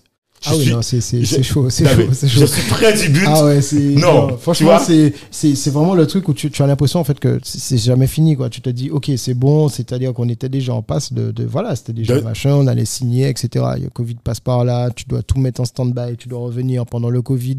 Je une montée en charge du coup, comme tu avais déjà anticipé, donc tout le monde était déjà quasiment en partance, donc du coup tu te retrouves à devoir c'est-à-dire que là depuis quelques enfin sur les derniers mois, j'ai tenu tout seul euh, quasiment le truc, il y avait Jérôme backup effectivement, Oui, bien sûr. s'était déjà séparé de tout le monde puisque dans le plan de, de trucs, c'était déjà prévu comme ça, sauf que personne n'a prévu le Covid. Le Covid. Et voilà, donc c'est vrai que c'est compliqué. Et, et, et dedans, tu as encore, et puis comme, comme du coup, euh, il, faut, il faut aussi assurer la prévente. C'est-à-dire qu'une fois que tu as revendu, il y a tout, tout l'aspect administratif derrière qu'on ne voit pas. Et j'en ai encore pour euh, début de l'année prochaine, tu vois, à faire des petites choses, à Mais est-ce que- des alors. Est-ce que tu vas, avant de, de- est-ce que tu, tu, tu, euh, tu comptes encore rester dans la- dans la- dans euh, l'actionnariat ou pas du tout? Tu seras plus du tout là en fait? Non, non, pas, pas du tout. Là, je suis, je, je leur ai complètement tout revendu, donc je ne suis plus du tout dans l'actionnariat. D'accord. Euh, maintenant, euh, c'est, c'est, c'est, c'est des choix aussi. euh, Oui, voilà. bien sûr. Mais, mais, euh, mais voilà, je, je, je, je pense que voilà, je, je garderai toujours un pied dedans et je pense Oui. qu'avec euh, avec Michel de Zotcar, on, on a, on a des discussions et je pense que je serai toujours dans les parages pour pouvoir discuter et accompagner. Donner un retour, ou aussi, voilà. Peut-être euh, avoir euh, tu vois, un rôle peut-être d'advisor dans un advisor. Bien sûr, voilà ce que, voilà ce que vois. voilà. Ça, ça, ça m'intéresserait. C'est intéressant, que ça. Voilà, c'est un peu, c'est un peu ce qui, ce qui peut se mettre en place et c'est un peu ce que je fais aujourd'hui. Bien Donc, sûr. Je pense que je me vois plus dans un truc comme ça, tu vois. Mais, euh, mais je me dis voilà qu'il faut aussi savoir euh, passer la main. Tourner une page. Et, et c'est compliqué parce que quand tu as été aux manettes, euh, c'est complexe parce que là aussi, tu vois, par exemple, avec les propriétaires ou autres, tu vois, c'est la tendance aussi de, tu, tu vois, j'ai changé de numéro de téléphone, j'ai pas voulu garder les numéros, Ouais, j'ai je pas voulu comprends, garder oui. parce que il y a toujours ce truc où les gens peuvent te dire, ah oui, mais euh, je t'appelle quand même parce que est-ce que tu peux regarder pour moi sur tel truc? Parce que Oui, voilà, mais je oui. suis plus dedans, je suis plus dedans en fait. C'est-à-dire que à un moment donné, il faut tourner la page. Ça a été une belle histoire, ça a Tout été super bien, je sais, et, et c'est bien de partir sur une bonne note en fait entre guillemets et de se dire voilà, c'est des belles histoires avec une belle fin avec un truc et je suis très content d'avoir bouclé la boucle en fait et, tu vois je- je- j'en discutais avec un un, un- un- ben, directeur de fonds d'investissement euh, et il me dit mais franchement euh, ah, même avant, avant la vente, hein, euh, mais, mais on en discutait, tu vois, quand je lui dis, bon, on veut vendre, etc., etc., qu'est-ce que tu en penses Est-ce que tu peux nous donner des conseils et tout Et Marc me disait, mais déjà, il y a un truc, c'est qu'il me dit, moi, je vois plein de gars qui viennent et je leur donne tous le même conseil. Je leur dis, les gars, même si c'est à 1 euro que vous vendez, soyez contents, vendez, parce qu'il n'y a que 1% des startups qui arrivent effectivement à se revendre. Tout à fait. Et il nous dit, c'est le point, tu, tu mets un point final. Quand tu arrives à boucler la boucle, je dis, dans 99% des cas quasiment, elles se scratchent. Elles, elles meurent, elles, déposent le bilan, elles ne peuvent pas. Donc quand tu arrives effectivement à revendre, ça veut dire que quelqu'un a trouvé que ce que tu avais fait était assez intéressant pour pouvoir le récupérer. Tout à fait. Et, et- et ça, tu vois, c'est un truc qui m'avait parce qu'il me dit, il me dit, c'est, c'est oui, tous les gars sont intéressés par ouais, c'est la première boîte. Si j'ai pas tant de millions, si j'ai pas fait Ouais, tant, ouais, si j'ai ouais, pas tel chiffre, si j'ai pas ça, il te dit, mais déjà, c'est, c'est vraiment ta première boîte qui te rend millionnaire. Tout à c'est fait. pas les, les premiers trucs et tout. Et il te dit, le chiffre. Ça veut rien dire. Après, il me dit, bon, bien évidemment, tu, tu négocies, mais c'est, mais c'est important, tu vois, d'être dans, dans le truc, c'est la symbolique. Tu et sais, surtout que c'est une boîte de la Réunion, l'analogie, qui, vient, qui machin, quoi. C'est vraiment, comme je dis, en fait, c'est comme quand tu es en terminale, en classe générale. Le seul truc, même sur ton CV, qu'on va se rappeler, c'est que tu vas marquer bac S, bac ES, bac je sais pas quoi. Oui. En fait, on sait pas si tu as eu 14, 15, 19 Oui, ou ça. 20. À part si tu veux flamber et tu mets major de promo ou tu vois, voilà. Et encore, ça, je veux dire, et ça- encore, ça, voilà. ça sert à rien. C'est qu'est-ce que tu vas en faire après? Exactement. Moi, j'ai connu plein de gars qui étaient, qui étaient, qui étaient bac, euh, bah, bah, avec bac à mention très bien, et puis qui après sont arrivés aux études et qui n'étaient pas les meilleurs parce que c'est pas leur truc. Exactement. Donc, ce qui compte, en fait, c'est est-ce que tu l'as fait, en fait? Et en fait, c'est vrai que, moi, comme tu dis, je pense que c'est ça, en fait, que je trouve, moi, euh, magnifique, voire, en fait, exceptionnel, et voir, en fait, euh, franchement, je te dis, je vous dis, je vous dis à vous, bravo, c'est que vous y êtes arrivé. Ils sont allés jusqu'au bout. Parce que sur bout, en le fait. CV par rapport aux, aux investisseurs, d'autres investisseurs po- po- possibles que tu pourrais voir, au moins, ça sera marqué que Revendu. tu as réussi. Tu as Oui, réussi à Non, non, revendre, c'est sûr, c'est sûr. tu as revendu, en fait. Non, mais c'est- j'ai- moins- important. J'ai moins pris le temps, tu vois, encore, parce que bon, je, je suis encore un peu dedans, tu vois, et on en parlait, c'est que j'ai- pas- encore vraiment eu le temps. Tu vois, c'est- ça qui est paradoxal, c'est qu'on a vendu, on a revendu, on a machin, mais je suis tellement dans le, dans, dans, dans le truc, parce que là aussi, tu vois, c'est- c'est c'est- c'est aussi un truc où quand tu es entrepreneur, en fait, tu, tu, tu mets ta vie à côté. C'est-à-dire que si je reprends pas une autre activité entrepreneuriale et tout, Ah, ben oui, euh, tu, je, je, je, Oui. je mange pas à la fin du mois. Ouais, tout Faut à quand même que j'ai du cash qui rentre parce que, parce que voilà, tu as vendu, mais l'argent de la vente, tu le, tu le réceptionnes pas tout de suite. hein. C'est clair. Donc, euh, quelque part, et puis c'est de l'argent de la puis, il y a vente. des frais pas- à payer. Oui, y a et puis tu as des frais à payer, et puis c'est pas non plus euh, de, de trucs que tu as revendu, et puis euh, on a revendu à des centaines de millions d'euros, et puis je prends un yacht, et puis je me mets au large de Marie-Galante, et puis. C'est, voilà, non, mais tu vois, c'est ça aussi, c'est que dans la tête des gens, souvent il y a des trucs. Alors oui, tu as revendu, mais c'est qu'est-ce que tu fais après? Tu vis, tu, tu vis, tu re- te le relances dans des nouveaux projets. Donc c'est vrai que quand tu peux te poser et même fermer les yeux et te dire, voilà, ok, je reviens sur le parcours là, c'est super sympa parce qu'on a pu revenir effectivement. Oui, ça m'a replongé, c'est- tu vois, dans ouais, ouais. souvenirs. Et c'est marrant de revenir sur tous ces trucs-là, mais c'est vrai que tu as tendance à être dans, dans le quotidien et de pas prendre le recul effectivement sur tout ça. Donc franchement, ça m'a fait plaisir de, de revenir sur ça, de, de revoir un petit peu cette histoire. Et puis je pense que bah, j'espère, qu'on aura l'occasion de, de, Bah, de- de nous, se tout revoir cas, pour, euh, une autre, pour un autre projet, une autre histoire, un autre truc. euh. Et ben de toute façon, tu, tu, tu sais très bien, comme c'est que tu as, dit au début, euh, ben, quand tu es rentré, tu, es, tu fais partie de la famille maintenant. Donc, Voilà, euh, on sera avec rajoute le monde. plaisir. D'ailleurs, dernière question avant de te lâcher. Next tape. Alors, on a bien compris. euh, alors, j'ai bien compris en fait euh, AS Consulting, mais je suis quasiment sûr que son entrepreneur ne fait pas, ne restera jamais que dans du consulting, puisque c'est intéressant. Ah oui. Mais ça permet de faire une pause, se poser, de regarder un peu les activités, et puis ça permet aussi en fait d'avoir un œil plus aguerri sur des activités, éventuellement en fait euh, qui, qui, qui, qui, qui ont un problème. Et je pense que euh, je suis quasiment sûr qu'on te retrouvera sur des autres. euh, Oui, oui, je pense que voilà, il y a des choses qui me grattent. Je sais que l'entrepreneuriat, ça me machin. Il y a, toujours plein de choses que j'avais griffonnées. Tu sais, j'ai toujours euh, plein de trucs sur mes ordinateurs, mon téléphone, des trucs, des idées, des machins que tu mets effectivement dessus. Et je pense que, il y a un truc que j'ai appris, c'est que, tu sais, j'ai- tu avances dans un projet. Tu, as toujours 15 milliards d'idées quand tu es un peu entrepreneur, mais tu sais quand une idée est la bonne, en fait.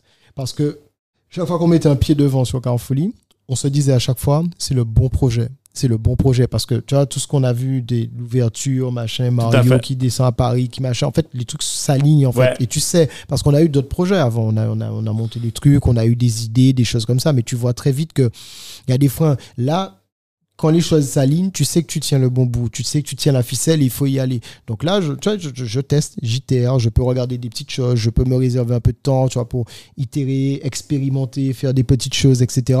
Mais euh, voilà, donc ça, ça m'intéresse. Je tiens quand même à euh, souligner voilà. quand même, Johan, tu l'as pas précisé, c'est que pendant que tu faisais Carfully, tu as aussi, tu as aussi été dans différentes mandatures président de Marketing Tech. Ah oui. Donc tu as quand même mené, en fait, et c'est ça qui est intéressant, c'est que quand même, tu as quand même, il faut le dire, c'est que tu n'es pas resté comme certains que sur ta boîte. C'est que tu as beaucoup aussi donné, en fait, dans ton parcours entrepreneurial. Tu as été président de Marketing Tech. Tu as œuvré, en fait, à aider à faire euh, émerger la Ouais, communauté tech. huit ans, on a fait. J'étais vice-président, président, euh, huit années consécutives. Et c'est vrai que ouais, j'ai lâché la, la, enfin cette année parce que j'ai lâché effectivement la présidence euh, l'année dernière. Et c'est vrai que bon voilà, oui, c'est vrai que c'était quelque chose parce que bon voilà, il fallait le faire, il fallait être dedans. Je sais que Carfully a pu effectivement servir de, de, de précurseur et ouvrir un petit peu la voie. Et je Bien voulais sûr. que ça ait du sens. Tu sais, on parlait d'entrepreneuriat avec du sens. Je pense que c'est important demain si d'autres entrepreneurs peuvent arriver. Et là où on a ouvert l'assurance, ben, d'autres vont arriver, ce sera plus facile. Là on a ouvert la banque, ce sera peut-être plus facile. La BPI, on en discutait aussi, ils nous ont dit, euh, voilà, il y a des choses qu'on a ouvertes parce que vous êtes venus nous solliciter et qu'on a vu que et maintenant c'est beaucoup plus facile et Pour d'autres. Donc euh, pour d'autres. Donc je pense que oui, c'était ça. Et puis surtout que moi, ce que, ce que je veux, c'est qu'il y ait des, des, des écosystèmes. Carfully aussi a beaucoup souffert de ça. C'est-à-dire qu'à un moment donné, on, a, on, on manquait de de- de- d'autres boîtes autour de nous. C'est-à-dire que souvent, en fait, on a dû faire des choses qu'on n'aurait pas dû faire parce qu'on aurait dû trouver des sociétés qui auraient dû nous dire, les gars, vous avez une communauté, quels sont vos problèmes? Est-ce qu'on peut pas monter un truc pour être à côté? Tout à fait. ça, on a, on a essayé, tu vois, de regarder, mais c'est vrai que voilà, donc je me dis, si je veux de mettre dans un écosystème qui va me permettre de moins perdre du temps, d'être beaucoup plus performant demain si je monte un projet, il faut construire les briques de cet écosystème. Ça passe par l'éducation, ça passe par le donner une culture entrepreneuriale, ça part par faire du, faire du, du, de, de la, de la transmission, Sion. c'est permettre, tu vois, sur des Mais le levées de give fonds, sur back des du cercle vertueux, la recommandation de, de, de gens en fait qui font, et aussi en fait euh, le give back donné en fait, Exactement. le retour, le retour en fait. euh, et je pense que en tout cas, euh, moi je suis content en fait euh, d'avoir de t'avoir eu en fait euh, pour pouvoir en fait nous relater. Dominique, toi, je pense pareil. Ah non, mais c'est excellent. C'est excellent le, le- le retour d'expérience. Je pense que de toute façon, moi personnellement, toi aussi, et puis au niveau des auditeurs, ça, c'est, c'est énorme, quoi. Alors pour te lâcher, si quelqu'un veut te joindre en fait, euh, veut te voilà, veut t'avoir en fait, comment, c'est quoi le me- meilleur moyen en fait pour t'avoir? Franchement, le meilleur moyen de m'avoir, c'est via LinkedIn. Voilà, ok. Euh, Donc voilà, LinkedIn, euh, Saint-Louis. YOA2N, Saint-Louis. euh, vous, enfin voilà, vous m'envoyez un message, vous me contactez. je pense que c'est vraiment le meilleur moyen. Après, c'est vrai que voilà, je, je suis moins, que dans les journées, tout ce qui est téléphone, mail, etc., Ah, c'est ça, c'est- compliqué. ouais, c'est vrai. Alors voilà, donc on essaye de répondre, tu vois, régulièrement et je me fais vraiment violence pour essayer de répondre. Et quand je réponds un peu en retard, je, je m'excuse toujours. Donc c'est vrai, voilà. Donc euh, c'est, mais en tout cas, je prends toujours le temps parce que je sais que euh, j'ai toujours, comme je disais dans mon parcours, apprécié que certaines personnes effectivement me, me sollicitent et m'accompagnent. Donc je pense que voilà, je, je, tu en parlais de give back, ben c'est, c'est vraiment ça en fait. Donc euh, voilà, je, je, je, enfin en tout cas, je répondrai toujours. Voilà. Ok, ben Johan, euh, ben, Dominique, je te laisse terminer la bonne fin. Non, en tout cas, merci Cédric, merci Johan. De toute façon, euh, il y aura un autre épisode avec toi, ça c'est quasiment une certitude. Donc euh, pour la prochaine aventure, de toute façon, donc ça, euh, on, on reviendra vers toi, tu nous en feras part. Et ben Cédric, merci encore. Ben, Johan, merci. Ben, et en à tout cas, prochaine. merci à vous. C'était super sympa. Et euh, franchement, euh, ouais, j'adore le concept. C'est super cool. Et, euh, et franchement, voilà. Donc, euh, bonne vie, longue vie, effectivement, à, à l'émission. Et puis, franchement, avec grand plaisir, quand vous voulez, euh, je repasse. Et ben bienvenue dans la famille, euh, on réinvente euh, le monde. Merci, Merci. merci Johan, merci Dominique. À bientôt. Bye bye. Merci de nous avoir écoutés jusqu'au bout. Afin de faire découvrir ce podcast, n'hésitez pas à nous laisser une note 5 étoiles avec un super commentaire sur Apple Podcast ou toute autre plateforme d'écoute. Enfin, si vous vous abonnez sur la newsletter onréinventelemonde.com, on vous enverra directement l'épisode avec des bonus. On vous dit à la semaine prochaine pour un nouvel épisode.